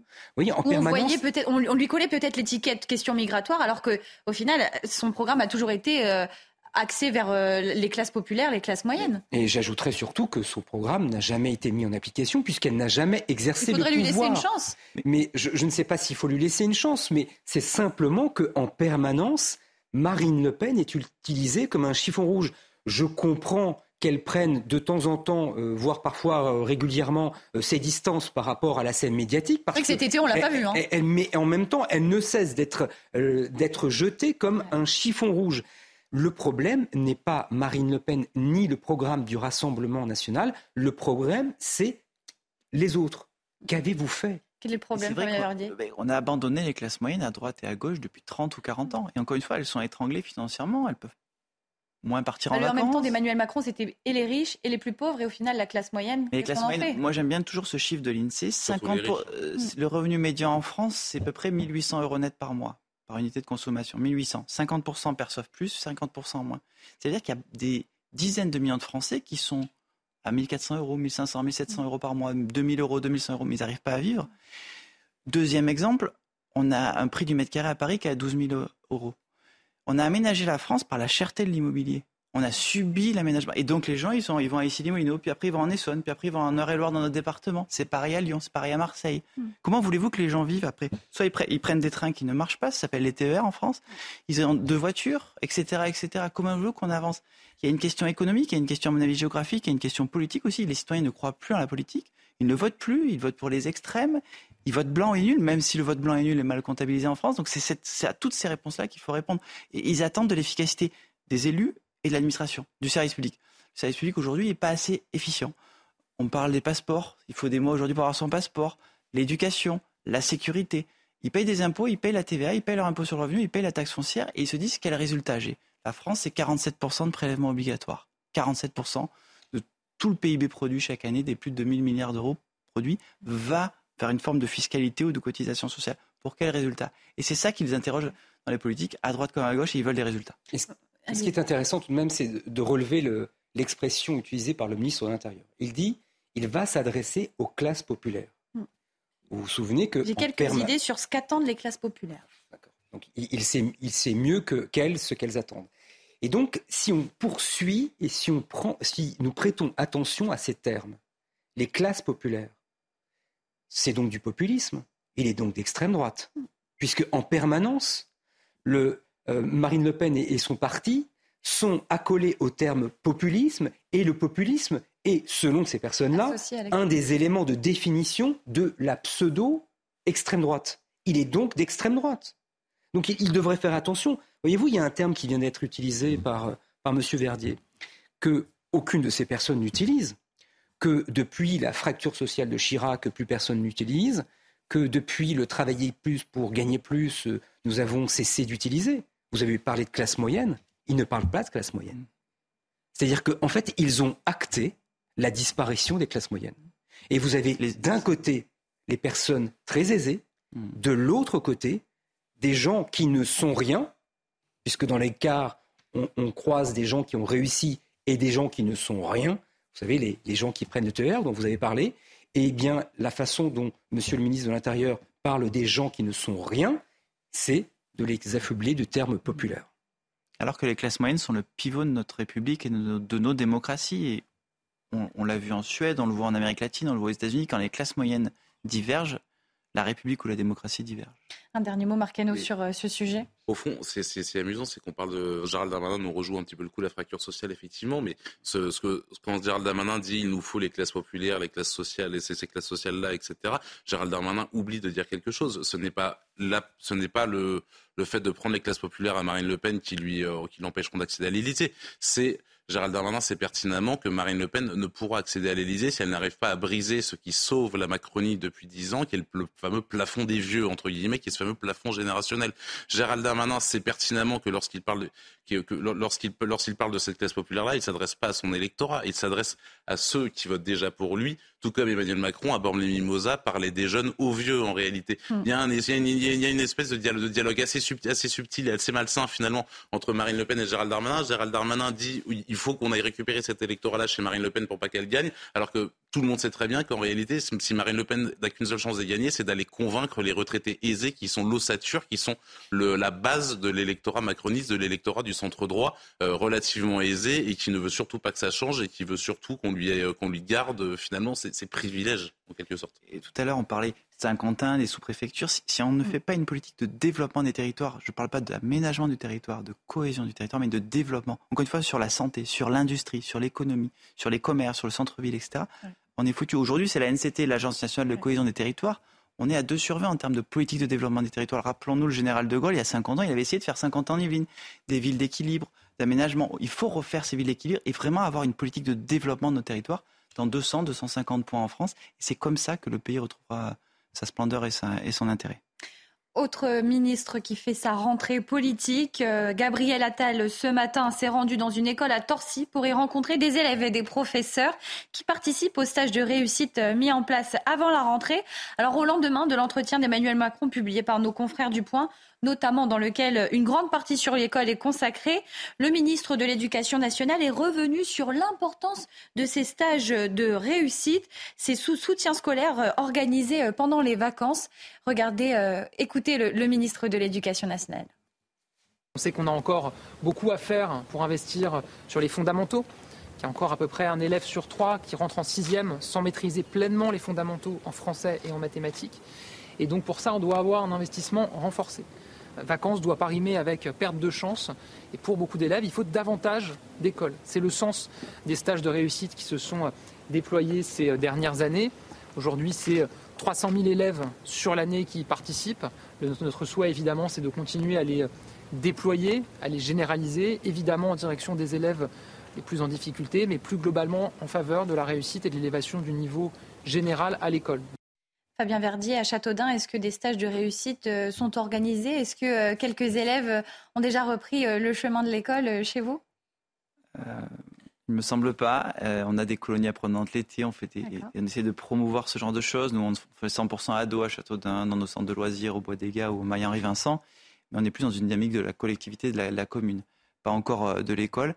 Après, s'il s'agit d'accompagner vers la réussite, vers le mérite, vers la méritocratie, on ne peut qu'être d'accord et il faut promouvoir l'éducation nationale, l'instruction nationale. C'est vrai qu'il y a des inégalités majeures. Certains disaient tout se joue avant 6 ans. Euh, savoir lire, écrire, compter, c'est indispensable. Euh, on parlait tout à l'heure des devoirs de la République, de la nation. Il faut aussi qu'on retrouve ce chemin-là. C'est indispensable pour notre, pour notre République. Vous êtes satisfait donc des, des, annonces du président de la République, moins de vacances scolaires pour les élèves en difficulté, remettre euh, la matière de l'histoire euh, au cœur des programmes ou encore euh, revoir les fondamentaux avant les grandes classes? Oui, il faut aller dans ce, on est dans cette direction. Hein. J'ai pas parfaitement vu, vu, toutes les annonces qu'il a évoquées dans le, dans le point, mais c'est toujours après la difficulté entre l'annonce et la déclinaison opérationnelle. Il parlait d'état profond il y a quelques années, quand je crois qu'il était à Saint-Dié-les-Vosges sur, sur un arrêt TGV, où il avait dit quelque chose en tant que président de la République, ça n'avait pas été suivi d'effet. Et c'est là où moi je, pense qu'aujourd'hui il y a trop de technocratie dans notre pays, il y, a, trop de techniques. On critique le politique et j'entends, il faut entendre cette critique, mais le politique ne peut pas tout, ne peut pas, pas tant que ça. Quand tu as une administration avec un million de personnes, quand tu as l'éducation nationale, une DGESCO, Direction générale de l'enseignement scolaire, d'une dizaine de recteurs, un secrétariat général, une direction générale des ressources humaines très puissante. Quel est le poids politique du ministre qui reste un an et demi, deux ans? Et aujourd'hui, c'est la question, à mon avis, c'est ça aussi que disent les Français quand ils vont plus voter le dimanche ou quand ils ne votent, croient plus ni à la droite ni à la gauche, ni d'ailleurs en personne. C'est qu'ils disent, je vote pour quelqu'un qui n'a plus tant de pouvoir que ça, qu'il soit maire, député, ministre ou sénateur ou conseiller départemental. Et c'est ça qui, moi je dis, il faut retrouver du pouvoir dans la classe politique, dans le politique. C'est le politique qui doit décider. À tort ou à raison, il a un mandat représentatif, il est élu 3 ans, 5 ans, 6 ans selon le mandat, c'est 4 ans aux États-Unis, 5 ans en Angleterre. Euh, et c'est le politique qui doit décider parce que c'est la démocratie représentative. Et si on n'est pas content, on le révoque après. Si on est content, on le reconduit. Mais il faut que le politique retrouve de, son pouvoir. Encore une fois, on est pour ou on est contre. Mais c'est lui qui doit décider. Marquez-nous sur, sur ces, stages de réussite, ces propositions euh, concernant l'école. On sent quand même que le gouvernement se penche beaucoup sur la question de l'école. C'est même l'un euh, des euh, chantiers qui a le plus changé ces dernières années mmh. avec les différents ministres on est sur une instabilité euh, constante. Mais justement, enfin, qu'est-ce qu'on a à faire, Emmanuel Macron, de l'éducation nationale? Enfin, c'est, c'est quand même la, la première question. Jean-Michel Blanquer, Papendia, Gabriel Attal. S'il y avait eu un cap, s'il y avait une vision claire de l'éducation nationale, déjà, ces ministres-là n'auraient jamais été euh, aussi changeants. Aussi, aussi changeants, aussi différents, surtout. Enfin, Jean-Michel Blanquer, c'est, c'est l'école de la République. Papendia, c'est l'école de, c'est l'école de l'indigénisme, pardon, de caricaturer et de grossir les traits. Et Gabriel Attal, c'est, Gabriel Attal, c'est l'école alsacienne. Le dire à un moment donné, il faut aussi se poser la question pourquoi est-ce que l'éducation nationale est en faillite totale? Pourquoi est-ce qu'il y a autant d'écoles hors contrat qui se montent tous les ans euh, Parce qu'elles répondent en réalité à une carence, à une faillite absolument incroyable de cette institution qui a été gangrénée, et je vais, je vais balancer des poncifs, mais gangrénée par 40 ans de gauchisme et 40 ans d'idéologie aveugle. Aujourd'hui, on a une éducation nationale qui nous coûte une fortune, dont les élèves sont les plus mauvais au niveau européen. Donc honnêtement, Gabriel Attal peut arriver avec ses, ses, stages de remise à niveau et de revalorisation, mais on part de tellement loin. Et Gabriel Attal peut bien parler de l'éducation nationale, il n'y a jamais mis les pieds. Enfin, je veux dire, à mon avis, rien ne va. En fait, je trouve que rien ne va dans cette, même dans la domination même de Gabriel Attal à ce poste. On a bien compris que pour lui, il y avait une carrière politique à long terme et que c'était un marche, c'était un marchepied euh, intéressant d'un point de vue médiatique euh, après le ministère des Comptes. Et et, point bas. En fait, je pense que Gabriel Attal, en réalité, n'a aucun plan pour l'éducation nationale, tout comme Papendiaï, tout, tout, tout comme, tout comme Papendiaï, avait un plan radicalement opposé à celui de Jean-Michel Blanquer. Encore une fois, si Emmanuel Macron en avait quelque chose à faire de l'éducation nationale, on ne serait pas dans cette situation. Merci beaucoup. Euh, il est 23 heures. Euh, on va marquer euh, une pause sur l'information avec Simon Guillain. Simon, rebonsoir. Quelles sont les principales informations du jour? Rebonsoir Célia, un accident de bus s'est produit euh, ce vendredi vers 18h dans la commune de Houillès, située dans le Lot-et-Garonne. Ce bus transportait sept enfants âgés de 10 à 14 ans ainsi que le conducteur du bus. Et selon un bilan provisoire qui nous est parvenu, cinq personnes sont en urgence absolue et trois en urgence relative. Les huit victimes ont été prises en charge et évacuées vers les services hospitaliers des villes les plus proches. Une cellule d'urgence médico-psychologique a été ouverte ce soir et les causes de l'accident ne sont pour le moment pas connues. L'intersyndicale appelle à une nouvelle journée de mobilisation le 13 octobre prochain, une manifestation pour une augmentation des salaires.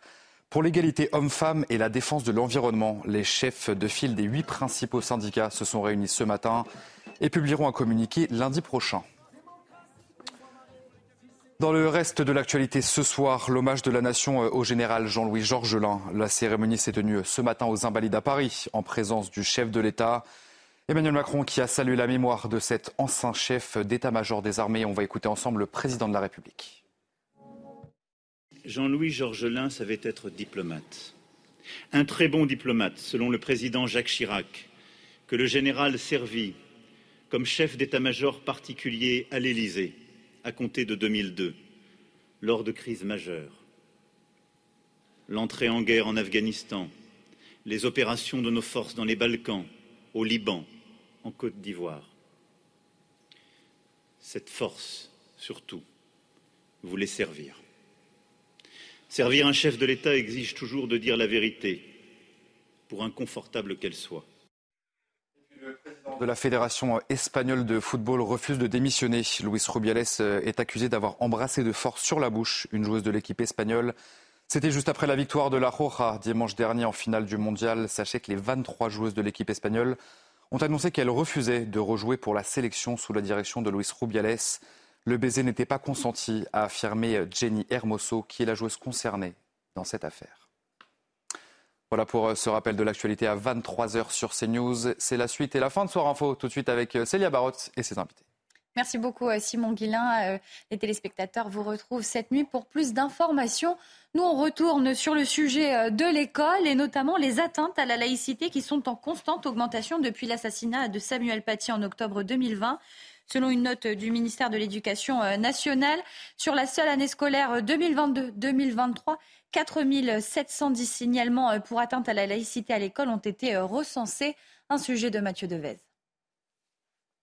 C'est l'une des priorités du nouveau ministre de l'Éducation, Gabriel Attal lutter contre les atteintes à la laïcité à l'école. Selon une note du ministère de l'Éducation, elle ne cesse d'augmenter. Sur l'année scolaire écoulée, 4710 signalements ont été recensés, soit une hausse de 150% en un an. La fermeté de la réponse de l'école est mise à l'épreuve par ces nouveaux phénomènes, face aux coups de boutoir, face aux attaques, face aux tentatives de déstabilisation. Nous devons faire bloc et nous allons faire bloc. Ces derniers mois, nous le savons, les tenues religieuses comme les abayas ont fait leur apparition dans certains établissements. Parfois, ça fait même plusieurs années que c'est le cas. Ce vêtement couvre l'ensemble du corps à l'exception du visage et des mains, et il serait de plus en plus présent à l'école. Selon le ministère de l'Éducation, 91 signalements ont été recensés sur trois mois en 2021 et pas moins de 923 signalements relevés sur quatre mois cette année. 150 établissements seraient touchés par ces atteintes à la laïcité.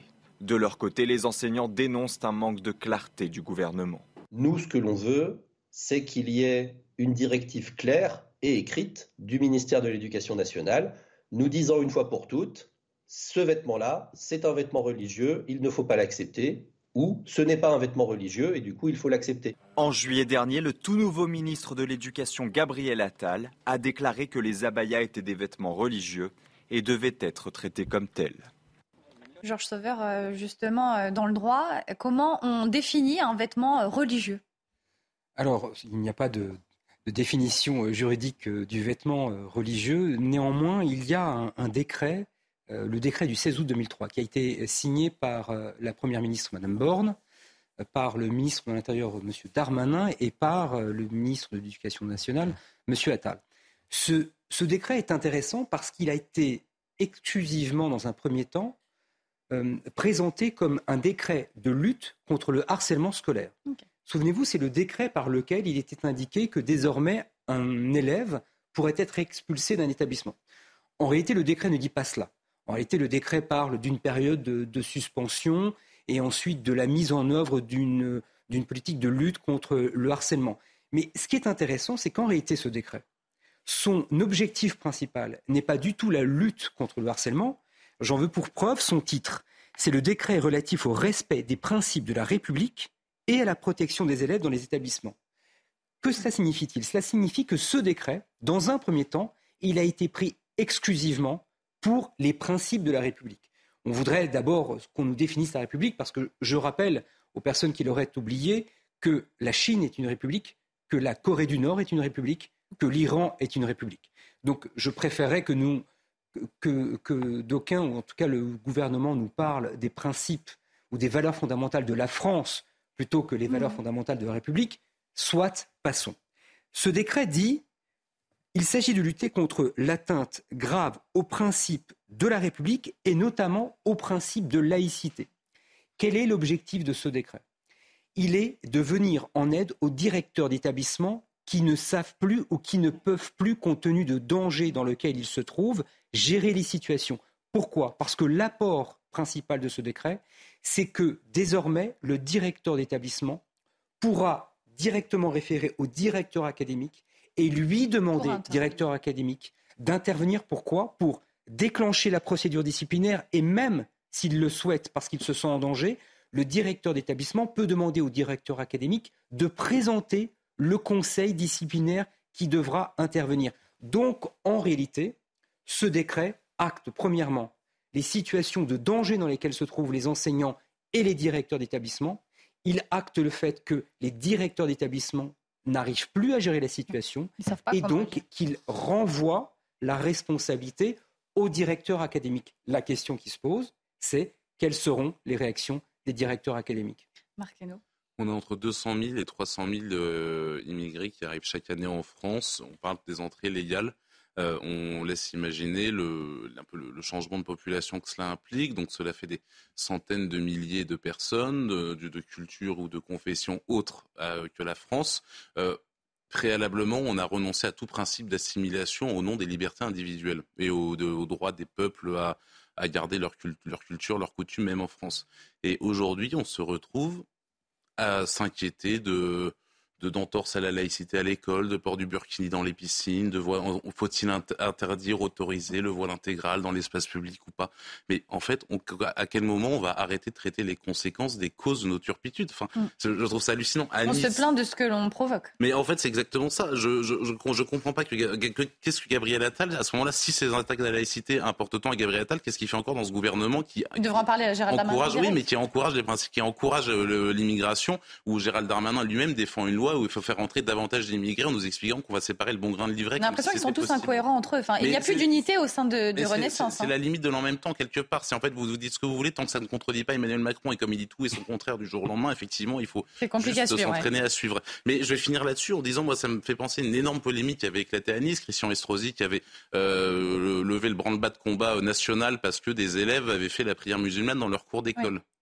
Alors, en fait, à quel moment c'est choquant À quel moment c'est choquant que des élèves reproduisent au fond à l'école ce qu'ils ont vu à la maison, la prière musulmane du vendredi ou que sais-je? Si ces élèves avaient été des petits catholiques et qu'ils avaient joué à la messe dans la cour de l'école, est-ce que, ça aurait, est-ce que ça aurait provoqué un scandale national? En réalité, non. Le, véritable problème, le véritable problème n'est pas tant que l'école soit un sanctuaire de la laïcité, parce que avant que l'islamisme radical n'intervienne, avant que l'islamisme n'arrive, au fond, qui s'est déjà fait embêter à l'école pour avoir porté une médaille ou une croix dans l'école publique? Enfin, ça n'est jamais arrivé. On est dans une espèce d'hypocrisie générale. Ça vous est déjà arrivé? Ah bah, On demande souvent aux élèves qui ont une croix de, la cacher dans, le, sous le t-shirt. Oui, vous n'êtes pas arrivé le lendemain déguisé, déguisé en nonne. Non. enfin voilà. il y a aussi, c'est peut-être pas, c'est peut-être pas la même logique. Mais encore une fois, je pense qu'en fait, en réalité, ce qui pose problème, c'est pas tant l'entorse à la laïcité, c'est l'arrivée d'une idéologie autre qui, qui, euh, qui euh, effectivement est en opposition avec euh, les valeurs que voudrait défendre l'école républicaine. Et encore une fois, effectivement, vous avez raison, maître. Il faudrait déjà s'acharner à définir quelles sont ces valeurs. Oui, parce que Fabien Verdi, on est sur des professeurs qui, qui sont un petit peu impuissants face euh, aux problèmes qui n'osent même plus aussi aborder certains sujets euh, dans le programme scolaire, euh, de peur de, connaître un drame comme, comme Samuel Paty. Comment on peut aussi accompagner les équipes éducatives dans, ce, dans ce projet d'atteinte à la laïcité? Par le chef d'établissement, par une collégialité dans l'équipe éducative. Mais c'est vrai qu'on sent une crise de l'autorité, mais on, en parlait. des médecins qui se font agresser, des pompiers, des soignants, etc., des, élus et, des enseignants, évidemment, dans leur classe, qui ne peuvent plus faire cours comme ils le souhaitent, comme ils le devraient, comme ils le pourraient. Et c'est vrai que c'est très dommageable. Alors ce décret dont vous avez parlé de, ce mois d'août 2023, on va voir s'il peut produire un effet, on va voir s'il est là aussi euh, facilement applicable ou correctement applicable. Il date donc du 16 août 2023, donc on va voir dans les, dans les semaines et les mois qui viennent s'il y a un effet euh, du travail mené par le gouvernement. Si les directeurs d'établissement en seront informés et s'ils l'utiliseront, parce que ça, c'est une vraie question également. Qui a envie d'être responsable de cela Après, il y a des instructions dans l'éducation nationale. C'est délicat pour les. Après, on va avoir encore des, des chefs d'établissement agressés, des professeurs. C'est vrai que c'est compliqué de de lancer le signalement, de lancer la procédure. Euh, je crois les niveaux, on parle de cyberharcèlement sur TikTok, sur les réseaux mm. sociaux, les enseignants, le CPE, la communauté éducative est de plus en plus en, prise avec ça, les, surveillants. Euh, cyberharcèlement aussi monte même dans les collèges. Hein, enfin, je, crois que c'est Vincent Roy qui disait hier sur votre antenne, on est incapable d'appeler un collège Samuel Paty en France parce qu'on a peur. Enfin, je veux dire, est-ce qu'à un moment, on va ouvrir les yeux, on va se dire, on ne peut pas nommer en France un collège du nom d'un enseignant décapité par un terroriste islamiste. On en est là. je, ne vois, pas ce qu'il faut de plus en fait à Gabriel Attal. On est là, on est là, et c'est de noter les abayas, à dire, à, parler d'infraction, la laïcité, etc. Mais enfin, Monsieur le Ministre, on ne peut pas nommer de collège Samuel Paty en France. Enfin, je, on est les problèmes sont tellement au-delà en réalité de ces petites polémiques euh, qui ne traitent encore une fois que des conséquences que c'est dramatique d'en arriver à. Eh bien, lançons un défi à Gabriel Attal s'il veut véritablement marquer sa volonté de lutter contre les atteintes à la laïcité euh, qu'il arrive dans un établissement scolaire, quel qu'il soit, mm. et qu'il intitule cet établissement scolaire Samuel Paty. C'est un beau défi que vous lancez euh, au ministre de l'Éducation nationale. Là, on va parler d'une autre personnalité euh, politique qui fait son retour. C'est Ségolène Royal, invitée aux universités d'été de la France insoumise à Châteauneuf-sur-Isère dans la Drôme. Ségolène Royal a annoncé son intention de conduire avec la France insoumise une liste d'union de gauche aux futures élections européennes. Alors pour lesquelles les Verts et les communistes ont pourtant déjà désigné leur tête de liste, mais Ségolène Royal a déclaré il s'agit de lancer une dynamique d'union. Bonne ou mauvaise euh, idée de la part de Ségolène Royal? De son point de vue, j'imagine que c'est une excellente idée. Du point de vue des Verts, je crois que l'idée n'est même pas qualifiée parce mm. qu'elle est tout simplement rejetée. Idem du côté des communistes qui ont effectivement déclaré euh, qu'ils s'en tenaient à leur liste Il restera donc à convaincre le Parti socialiste, puisque je crois qu'il existe encore. Euh, d'ailleurs, pensez à prendre vos cartes, puisque bientôt elles seront collector et elles vaudront beaucoup d'argent sur euh, les sites d'enchères publiques. Et la France insoumise, qui, je crois, n'a pas énormément d'acquaintance avec Ségolène Royal, parce que on peut formuler sans doute beaucoup de critiques à l'endroit de Ségolène Royal. Je ne crois pas qu'elle puisse être qualifiée d'indigéniste hmm. ou de wokiste. Et donc, il va y avoir une véritable problématique pour faire euh, s'asseoir ne serait-ce qu'à la même table euh, des personnes euh, telles que Madame Panot ou Madame Royal de l'autre côté. Ségolène Royal arrive un petit peu tard. Est-ce qu'elle est d'une autre époque politique aussi? Bah Déjà, voir Ségolène Royal passer de candidate du Parti Socialiste à l'élection présidentielle à potentiel ministre d'Emmanuel Macron, mm. à dont l'ancienne directrice de cabinet, je le rappelle, première ministre euh, d'Emmanuel Macron en ce moment, passer, euh, devenir tête de liste aux européennes pour la France insoumise, le, challenge me paraît assez intéressant à suivre. Enfin, en tout cas, ça peut être passionnant. Non, plus sérieusement, effectivement, qui imagine Ségolène Royal représenter, représenter la France insoumise euh, aux élections européennes, ça me paraît, ça me paraît assez peu probable. Évidemment que le, évidemment qu'elle, qu'elle veut réexister politiquement. Pour relancer la gauche. Aussi. Oui, relancer la gauche. Je pense que de toute façon, c'est lorsqu'on vient du Parti socialiste, c'est, assez peu compliqué en réalité d'exister médiatiquement face à un Olivier Faure qui a sans doute énormément de qualité de chef de parti, mais qui en tout cas ne se ne, ne, ne voilà, n'est pas François Mitterrand, on va dire, dans le, dans le leadership et dans le charisme. Euh, au fond, elle a une carte à jouer, pourquoi pas? Et euh, de, toute façon, euh, ça va être la, prime un petit peu à l'union. C'est le premier qui arrive et qui demande l'union, en tout cas, qui, ne se pourra jamais tenir. Ça devient un petit peu la mode, là, de, de, de, réunir tout le monde, de faire des unions. Euh. Tout comme la primaire populaire avant l'élection présidentielle, qui est pour but de trouver un seul candidat. En fait, au fond, on ne veut, on ne veut, on ne veut pas s'allier avec les autres, on veut juste ne pas porter la responsabilité de la défaite et de la division. Ségolène Royal, elle, elle, a trouvé une carte de retour absolument magnifique, mais c'est vrai que quand on voit ceux qui la soutiennent, donc on parle de Benoît Hamon, on parle de Jérôme Guedge, tout cela c'est en réalité très très fort l'ancien monde, presque autant Jean-Luc Mélenchon. Fabien Verdier, euh, sur euh, ce retour euh, sur la scène politique de Ségolène Royal, on est un petit peu retour en 2006 Retour en 2006, mais surtout, ce qui frappe, c'est à droite comme à gauche, on est dans une situation de nucléarisation de l'offre politique, d'une part, et d'autre part, il n'y a plus de projet de société.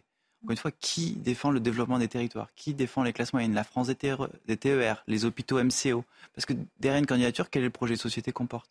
C'est ça qui manque. On va passer euh, maintenant aux centrales à charbon euh, de Saint-Avold et Cordemais qui vont pouvoir euh, fonctionner davantage jusqu'à la fin de l'année 2024 grâce à la modification du plafond des émissions de gaz à effet de serre qui s'applique aux producteurs d'énergie. L'énergie, c'est un sujet dont nous parlons de plus en plus en ce moment. Et cette mesure annoncée par un décret paru au journal officiel est jugée comme nécessaire aux yeux du ministère de la Transition énergétique, même si l'hiver 2023-2024 s'annonce plus favorable que le précédent. Alors pourquoi va-t-on en avoir besoin? Réponse avec Michel Chevalet. Le décret précédent avait autorisé EDF à faire fonctionner deux centrales à charbon pendant 1300 heures. Et on tient les enseignements du précédent hiver, où ça a tout de même été récrac, et du coup, on s'est dit, en cas de grand froid, il faudrait un appoint aux centrales nucléaires et aux barrages. Et donc, on va donner un coup de pouce aux centrales à charbon. Les deux dernières centrales qui nous restent, au lieu de, de pouvoir les faire fonctionner 1300 heures, on va pouvoir les faire fonctionner 1800 heures. Vous avez bien compris. On prévoit, vaut mieux d'ailleurs prévenir que guérir, parce que en cas de grands coups de froid, on aurait été trop juste. Georges Sauveur, est-ce qu'on est sur euh, la solution miracle pour passer l'hiver? Écoutez, qu'il faille euh, y recourir, euh, c'est sans doute une obligation. Je vais vous dire, le premier sentiment que cela m'inspire, c'est une profonde tristesse. Nous avons eu des dirigeants qui ont une vision pour la France, qui ont lancé un programme, le programme nucléaire, et ils l'ont lancé non pas avec une vision sur plusieurs années, mais sur plusieurs décennies. Ils ont lancé ce programme et ils avaient anticipé la totalité de la filière, puisque nous avions des filières, nous avions des sociétés, nous avons toujours des sociétés, pardon, nous avions des sociétés qui étaient les leaders hum. mondiaux de ce secteur d'activité, qui aujourd'hui ne le sont plus. Lorsque, il y a 30 ans, j'entendais parler du nucléaire français, j'entendais parler du nucléaire français d'une seule façon, c'était la France vend ses centrales nucléaires à l'étranger. Aujourd'hui, je n'entends parler que de la dépendance. Il va falloir un jour se poser la question de la responsabilité politique de ceux qui, un jour, ont décidé, par exemple, au doigt mouillé, de fixer la part du nucléaire à 50%, et qui, au prétexte de vouloir euh, décarboner l'industrie française, aujourd'hui, nous mettent dans la situation où, vous l'entendez, les centrales à charbon, qui sont les plus grandes émettrices de CO2, vont être en activité plus longtemps. On pense pas trop à, l'environnement. Euh, pas exactement. Marc sur ce sujet. Ces, centrales nucléaires, cette politique nucléaire, vous avez raison, c'était un plan sur des décennies et on l'a démantelé entre autres pour pour grappiller quelques pourcentages de voix écolo au présidentiel, les voix qui manquaient pour prendre le pouvoir. On, caricature à peine en plus en disant ça. Euh, vraiment, d'ailleurs, on caricature même pas du tout, je mm. pense. Euh, juste une petite information à mettre à côté. La France vient à débloquer un milliard d'euros il y a quelques mois pour aider l'Afrique du Sud à sortir du charbon. Voilà. Où en est-on aujourd'hui? Voilà, euh, c'est non mais c'est qu'est-ce que vous voulez dire de plus de cela En fait, on nous vendait le Mozart, le Mozart de la finance, le Schubert de l'écologie, et ben eh ben on en est là et, c'est, euh, et on en rigolerait presque si la situation n'était pas aussi dramatique. Absolument.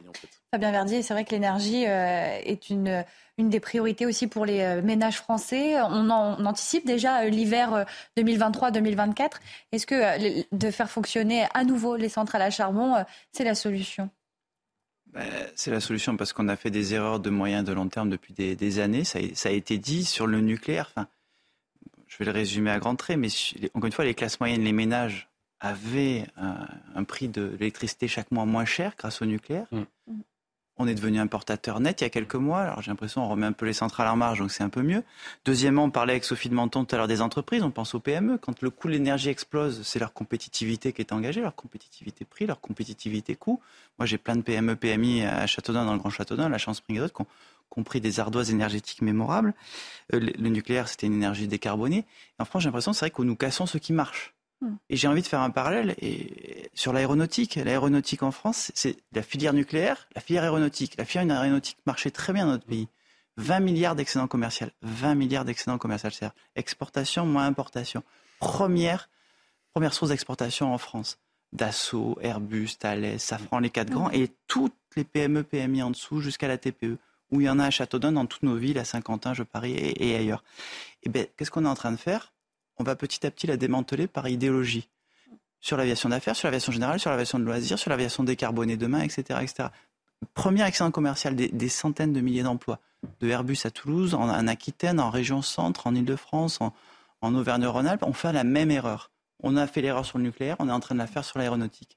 Et on le paiera cash dans quelques années. Et là, ce sera notre déficit commercial qui est déjà abyssal dans notre pays, où on aura désingué la première source d'excédent commercial de notre pays. La Marquino, c'est vrai qu'on reproche souvent au, gouvernement de ne pas anticiper, anticiper la canicule, anticiper. C'est vrai que cet hiver, l'hiver 2022-2023, il y a eu euh, beaucoup de craintes. On avait peur aussi de coupures euh, au niveau de l'électricité ou encore euh, du chauffage. Là, on est quand même sur des propositions qui pourraient aller vers le bien et pourtant, c'est une proposition qui est critiquée. Mais il a fallu passer par cela. En fait, fin, euh, de cette, euh, avant l'hiver, on nous disait que les personnes qui étaient branchées à des moyens, à des, à des, des, des, machines en fait pour vivre tout simplement, qui vivaient dans mm. des zones périphériques, pourraient être débranchées. Enfin, je... Sur une situation pire que dans le tiers monde, ouais. Voilà. Enfin, on est, on est, pardon, on était la, la, nation nucléaire, on exportait nos centrales nucléaires, on était la, la nation de l'agriculture, on exportait notre blé, nos fruits, nos légumes. Aujourd'hui, on est dépendant de tout. Enfin, Emmanuel Macron n'est pas responsable de tout. On est bien d'accord. Il n'est pas au pouvoir depuis euh, depuis 19, depuis 1974, mais euh, à un moment donné, il va falloir effectivement pointer, et c'est, on va le répéter sans cesse, les responsabilités politiques des uns et des autres. Parce que, enfin, euh, où, est, où est passée où est passé la France, euh, où, est, où, est, où est passée la France d'après-guerre qui, qui, qui, pouvait devenir la première puissance du monde en fait? Bien sûr, l'alimentaire, souveraineté industrielle, souveraineté agricole, souveraineté énergétique, on en parle aujourd'hui, mais qu'est-ce qu'on a fait ces 20-30 dernières années? Et si on fait le parallèle civil-militaire entre le nucléaire et l'aéronautique? Le nucléaire civil a permis le nucléaire militaire. Hein, notre siège au Conseil de sécurité, l'arme atomique qui, nous préserve aussi, hein, y compris au niveau, au niveau européen. Et pareil sur l'aéronautique civile, le jour où, et militaire, le jour où Dassault, Safran, avec leur nuée, encore une fois, de sous-traitants de rang 1, 2, 3, 4, ne pourront plus produire euh, les avions de combat, les avions qui portent l'arme nucléaire, qu'on dépendra d'un pays, qu'on dépendra d'une technologie parce qu'on aura lâché la TPE ou la PME de 12 salariés qui sera dans un, dans une ville sous-préfecture de France, qu'est-ce qu'on fera? Et là aussi, on pleurera. Donc il faut que sur le nucléaire comme sur l'aéronautique, on soit fort. La France a une excellence dans ces domaines, il faut la retrouver et la développer. parce qu'on la perd, Georges Sauveur, cette excellence, ce qui a fait euh, le rayonnement de la France. Finalement, maintenant, on est dépendant. rendez-nous la France. rendez-nous la grandeur de la France, rendez-nous la grandeur de son industrie. Euh, ça va prendre des décennies parce que ce qu'ils ont cassé euh, en 20 ou 30 ans, évidemment que ça a été construit sur 40, 50 ans et donc cela va prendre énormément de temps. Mais à force d'annonces, il faut bien qu'ils prennent la mesure du fait que les Français dont je suis, en ont assez d'entendre des promesses. Et par exemple, cette annonce de prolongation de fonctionnement des centrales au charbon sont une véritable, est une véritable insulte à notre intelligence. Arrêtez de nous faire croire que vous lutteriez contre le réchauffement climatique. Arrêtez de nous faire croire que pour lutter contre le réchauffement climatique, il faudrait lutter contre le CO2, puisque vous êtes en train de nous expliquer que vous allez émettre davantage de CO2. On est encore sur euh, bah, le problème du en même temps. On veut faire plaisir à tout le monde sans prendre forcément euh, de décision, Marquino. Bah, on démarre des centrales à charbon, euh, l'Allemagne fait de même, et en, même temps, l'Union européenne va nous réimposer la taxe carbone. Enfin, hmm mais encore une fois, enfin, qu'est-ce que vous voulez dire? Enfin, c'est, c'est quand même terrifiant. Non, mais c'est terrifiant. En fait, c'est on est on est pris systématiquement pour des imbéciles, effectivement. Et avant de se demander, où, oh, tiens, où est passé où est passé le vote populaire Attention, Marine Le Pen va les va les va les garder et va gagner en 2027. Enfin, mais avant d'en venir à ce raisonnement-là, pourquoi est-ce que pourquoi est-ce qu'ils ne ils n'ont plus cet électorat-là? Pourquoi est-ce que les gens qui finalement payent de plus en plus d'impôts et voient les, services publics quitter leur ville, euh, en plus on, on, part on part dans les villes moyennes en se disant tiens, on aura un cadre de vie meilleur, une, une, une insécurité plus etc. On voit que cette même insécurité, ce même cadre de vie se dégrade dans les, dans les villes moyennes, etc. Enfin, je veux, je, veux dire, à un moment donné, il faut que chacun prenne ses responsabilités et qu'on prenne vraiment la pleine mesure de, de la tiers-mondisation de ce pays. Et je me permets de faire le lien entre ce que vous venez de, de dire. Vous parliez tout à l'heure de souveraineté et vous venez de parler de l'Allemagne. Souvenez-vous de l'annonce de, euh, du président de la République à propos de la, de la fermeture de la centrale nucléaire de Fessenheim. Il avait dit Que vouliez-vous que je fasse? L'Allemagne venait de fermer ses centrales nucléaires. L'Allemagne ne voulait plus de nucléaire. La centrale de Fessenheim est juste à côté. Est-ce que vous croyez que je pouvais maintenir la centrale de Fessenheim? Qu'est-ce qu'il a fait avec cette unique annonce? Il a fait l'aveu, premièrement, de l'abandon du nucléaire, deuxièmement, de l'abandon de la souveraineté de la France au profit de la souveraineté allemande. Et, on va euh, terminer euh, sur, euh, sur ces mots. Merci beaucoup Georges Sauveur, Marc Hainaut et Fabien Verdier de m'avoir accompagné ce soir. L'information continue sur CNews. Je tenais à remercier toutes les équipes techniques, Axel Thomas et Martin Guillard pour leur aide à la préparation de cette émission ainsi que le service programmation. Nous, on se retrouve demain dès 19h pour Face à l'info été et dès 21h pour Soir Info été. Bonne belle soirée sur CNews. Bonsoir à tous, très heureux de vous retrouver sur CNews pour votre journal de la soirée. Et à la une ce soir, Gérald Darmanin s'est rendu à Nîmes ce vendredi dans le quartier de Pisevin. En 48 heures seulement, un enfant de 10 ans et un jeune homme de 18 ans ont été tués dans ce quartier sensible de la ville. Et lors de son déplacement, le ministre de l'Intérieur a fait des annonces pour renforcer la sécurité dans le quartier, avec notamment un renfort des effectifs de police dans le but de lutter contre le trafic de drogue. Et nos envoyés spéciaux sont sur place depuis plusieurs jours maintenant. Ils ont suivi la, visite du ministre de l'Intérieur. Ils ont pu s'entretenir avec des habitants de ce quartier forcément excédé par la situation. Thibault Marcheteau et Fabrice Elsner sur place. C'est une visite surprise qu'a réalisé le ministre de l'Intérieur Gérald Darmanin ici dans la cité de Pissevin. Il a euh, rencontré les parents de Fayette, 10 ans, qui est mort à cause du trafic de drogue dans cette cité de Pissevin. Il n'a pas souhaité répondre aux invectives des habitants pour une visite qui a duré environ 30 minutes. Je vous propose d'écouter la réaction des habitants de cette cité. Je vois que le quartier n'a jamais changé en fait. Le problème, qu'est-ce qu'il n'y a pas de travail, il n'y a pas de formation, il n'y a plus de magasins, il n'y a plus de commerçants, il n'y a rien. Nos mamans, moi je suis obligé de venir du village pour ramener ma mère à aller faire des courses. Vous trouvez que c'est normal? C'est pas normal ça. Il faut que cessent les armes et les larmes des mères dans les quartiers populaires. À la suite de cette visite, le ministre de l'Intérieur a rejoint la préfecture de Nîmes, où il s'est dit être favorable à la création d'un commissariat de police nationale ou de police municipale dans cette cité de Pissevin, ici à Nîmes. Dans le reste de l'actualité, l'hommage de la nation au général Jean-Louis Georgelin. La cérémonie s'est tenue ce matin aux Invalides à Paris en présence du chef de l'État. Emmanuel Macron euh, qui a salué la mémoire de cet ancien chef d'état-major des armées. Jean-Louis Georgelin était aussi le stratège de la restauration de Notre-Dame de Paris.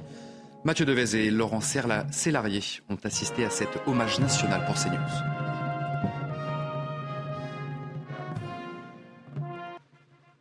Nous avons assisté à un hommage solennel et rempli d'émotions, une émotion palpable lorsque la Marseillaise a retenti et que le cercueil de Jean-Louis Georgelin est entré dans la cour des Invalides. Il était alors 11 heures passées de quelques minutes et dans la foule, les regards se sont embués de tristesse et de fierté. Fierté, oui, on l'imagine, car c'est un hommage national qui a été rendu à Jean-Louis Georgelin. Il occupa les postes les plus prestigieux de l'institution militaire, chef d'état-major des armées, puis grand chancelier de la Légion d'honneur. Le président de la République est lui arrivé accompagné de son épouse, Brigitte Macron, et de la première ministre Elisabeth Borne.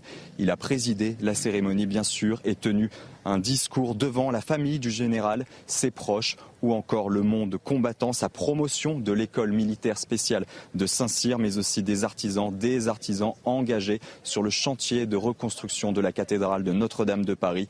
Car oui, c'était bien sûr le grand ouvrage de sa vie, le point final de 50 ans, rendez-vous compte, 50 ans au service de l'État. Le monument était aux yeux du général, je cite, l'âme de la France et il ne ménageait pas son énergie pour mener à bien ce chantier, un chantier colossal dans lequel le général Jean-Louis Georgelin s'est totalement investi depuis 2019. 2019, l'année où il fut choisi par Emmanuel Macron pour superviser le chantier de reconstruction de la cathédrale de Notre-Dame de Paris après son incendie. Et Emmanuel Macron a conclu son éloge funèbre d'une quinzaine de minutes avec ces mots Adieu, mon général. On poursuit ce journal avec cette information. Un accident de bus s'est produit ce vendredi vers 18h dans la commune de Houillès qui se situe dans le Lot-et-Garonne. Ce bus transportait sept enfants âgés de 10 à 14 ans et un conducteur. Et selon le dernier bilan provisoire qui nous est parvenu, eh bien, cinq sont en urgence absolue et trois en urgence relative. Sachez que les huit victimes ont été prises en charge et évacuées vers les services hospitaliers des grandes villes voisines. Une cellule d'urgence médico-psychologique a été ouverte et les causes de l'accident ne sont pour le moment pas connues. L'intersyndicale appelle à une nouvelle mobilisation le 13 octobre prochain, une manifestation pour une augmentation des salaires L'égalité homme-femme et la défense de l'environnement, les chefs de file des huit principaux syndicats se sont réunis ce matin et publieront un communiqué lundi prochain. L'intersyndicale envisage également une autre mobilisation le 13 décembre.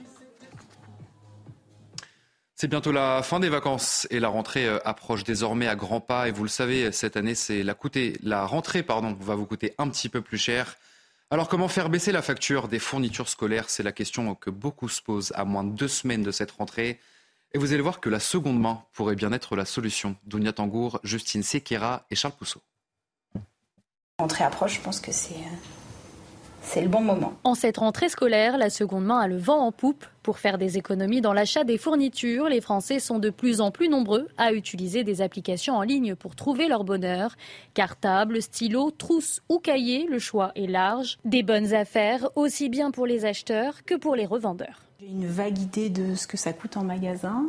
Donc du coup, je fais moitié prix, voire, euh, trois fois moins cher. Il faut que ce soit rentable pour tout le monde. Des produits d'occasion de plus en plus privilégiés par les parents, une tendance constatée également par les professionnels du secteur. Le contexte joue beaucoup, euh, les ventes de la catégorie ont plus que quadruplé énormément de recherches et d'achats de cartables, de calculatrices ou de lots de fournitures scolaires. Le point commun de ces catégories qui sont très recherchées, c'est qu'elles coûtent de l'argent, elles coûtent cher, et donc les acheter en seconde main, ça permet d'économiser d'autant plus d'argent.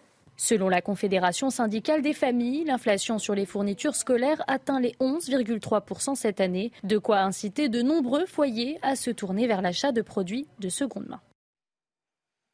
Et toujours à l'approche de cette rentrée scolaire, le Covid continue de progresser en France. Dans certaines régions, le nombre de cas de contamination est en forte hausse, tout comme les recours aux urgences et à SOS médecins. Aminata Demphal. Entre le 14 et le 20 août, plus de 2000 patients sont passés aux urgences ou chez SOS médecins pour suspicion de Covid-19. Un chiffre en constante augmentation. On devait être sur euh, une vingtaine de pourcents d'augmentation euh, il y a 15 jours, et puis la semaine dernière, on était sur 40% d'augmentation sur les. Donc c'est des syndromes, c'est à la fois les, les cas euh, suspects de Covid et puis ceux qui sont avérés. La majorité des passages étaient concentrés sur quatre régions l'Île-de-France, la Nouvelle-Aquitaine, la région PACA et l'Occitanie. On a l'impression que c'est dans, les régions euh, à forte fréquentation touristique euh, qu'on a observé le, plus d'augmentation, sans doute parce qu'il y a des événements, sans doute parce qu'il y a des groupes. Là, euh, certainement, à la faveur de la rentrée, on va avoir un, rebattage des cartes. La hausse va se continuer, va se, va se poursuivre. Pour autant, pas de quoi s'inquiéter pour le président des médecins. On est dans des, euh, dans des taux d'incidence qui sont très inférieurs à ce qu'on connaissait dans les, les, grandes vagues de la pandémie. Et puis surtout, on a une, un virus qui est moins agressif que celui qu'on a connu. Même s'il faut rester prudent chez les personnes fragiles, on est quand même dans une autre dimension. Les gestes barrières restent le conseil de base pour lutter contre le virus. Le médecin invite donc à la prudence, surtout en cas de symptômes. Deux jours après le crash aérien dans lequel se trouvait le patron de Wagner, Evgeny Prigogine, eh les enquêteurs indiquent avoir retrouvé les dix corps des victimes et les boîtes noires de l'appareil. La France évoque des doutes raisonnables sur les conditions de cet accident et l'Ukraine dément toute implication et soupçonne la responsabilité du Kremlin. On prendre la direction des États-Unis où Donald Trump a été soumis jeudi à une photo d'identité judiciaire dans une prison d'Atlanta. C'est une première pour un ancien président dans l'histoire des États-Unis. Donald Trump a été brièvement placé en état d'arrestation avant d'être libéré grâce au paiement d'une caution de 200 000 dollars. Il est accusé d'avoir tenté de renverser les résultats de l'élection présidentielle de 2020 dans cet État de Géorgie. On va l'écouter, l'ancien président des États-Unis, Donald Trump. Ce qui s'est passé ici est un simulacre de justice. Nous n'avons rien fait de mal. Je n'ai rien fait de mal et tout le monde le sait. Je n'ai jamais eu un tel soutien et cela vaut aussi pour les autres. Ce qu'ils font, c'est de l'ingérence électorale et de la tentative d'ingérence dans une élection. Il n'y a jamais rien eu de tel dans notre pays. C'est leur façon de faire campagne. Et puis euh, Luis Rubiales refuse de démissionner. Le président de la Fédération espagnole de football est accusé d'avoir embrassé de force sur la bouche une joueuse de l'équipe espagnole. Ça s'est passé juste après la victoire de la Roja dimanche dernier en finale du mondial. Les 23 joueuses de l'équipe ont annoncé qu'elles refusaient de rejouer pour la sélection sous la direction de Luis Rubiales. Le baiser n'était pas consenti, a affirmé Jenny Hermoso, qui est la joueuse concernée par cette affaire. Voilà pour ce journal de la soirée. Vous restez bien avec nous sur CNews. Tout de suite, nous rediffusons l'interview de la matinale. C'était Romain Desarbes qui recevait Philippe Vigier, ministre délégué chargé des Outre-mer. Et je vous retrouve ma part à minuit pour l'édition de la nuit. À tout à l'heure.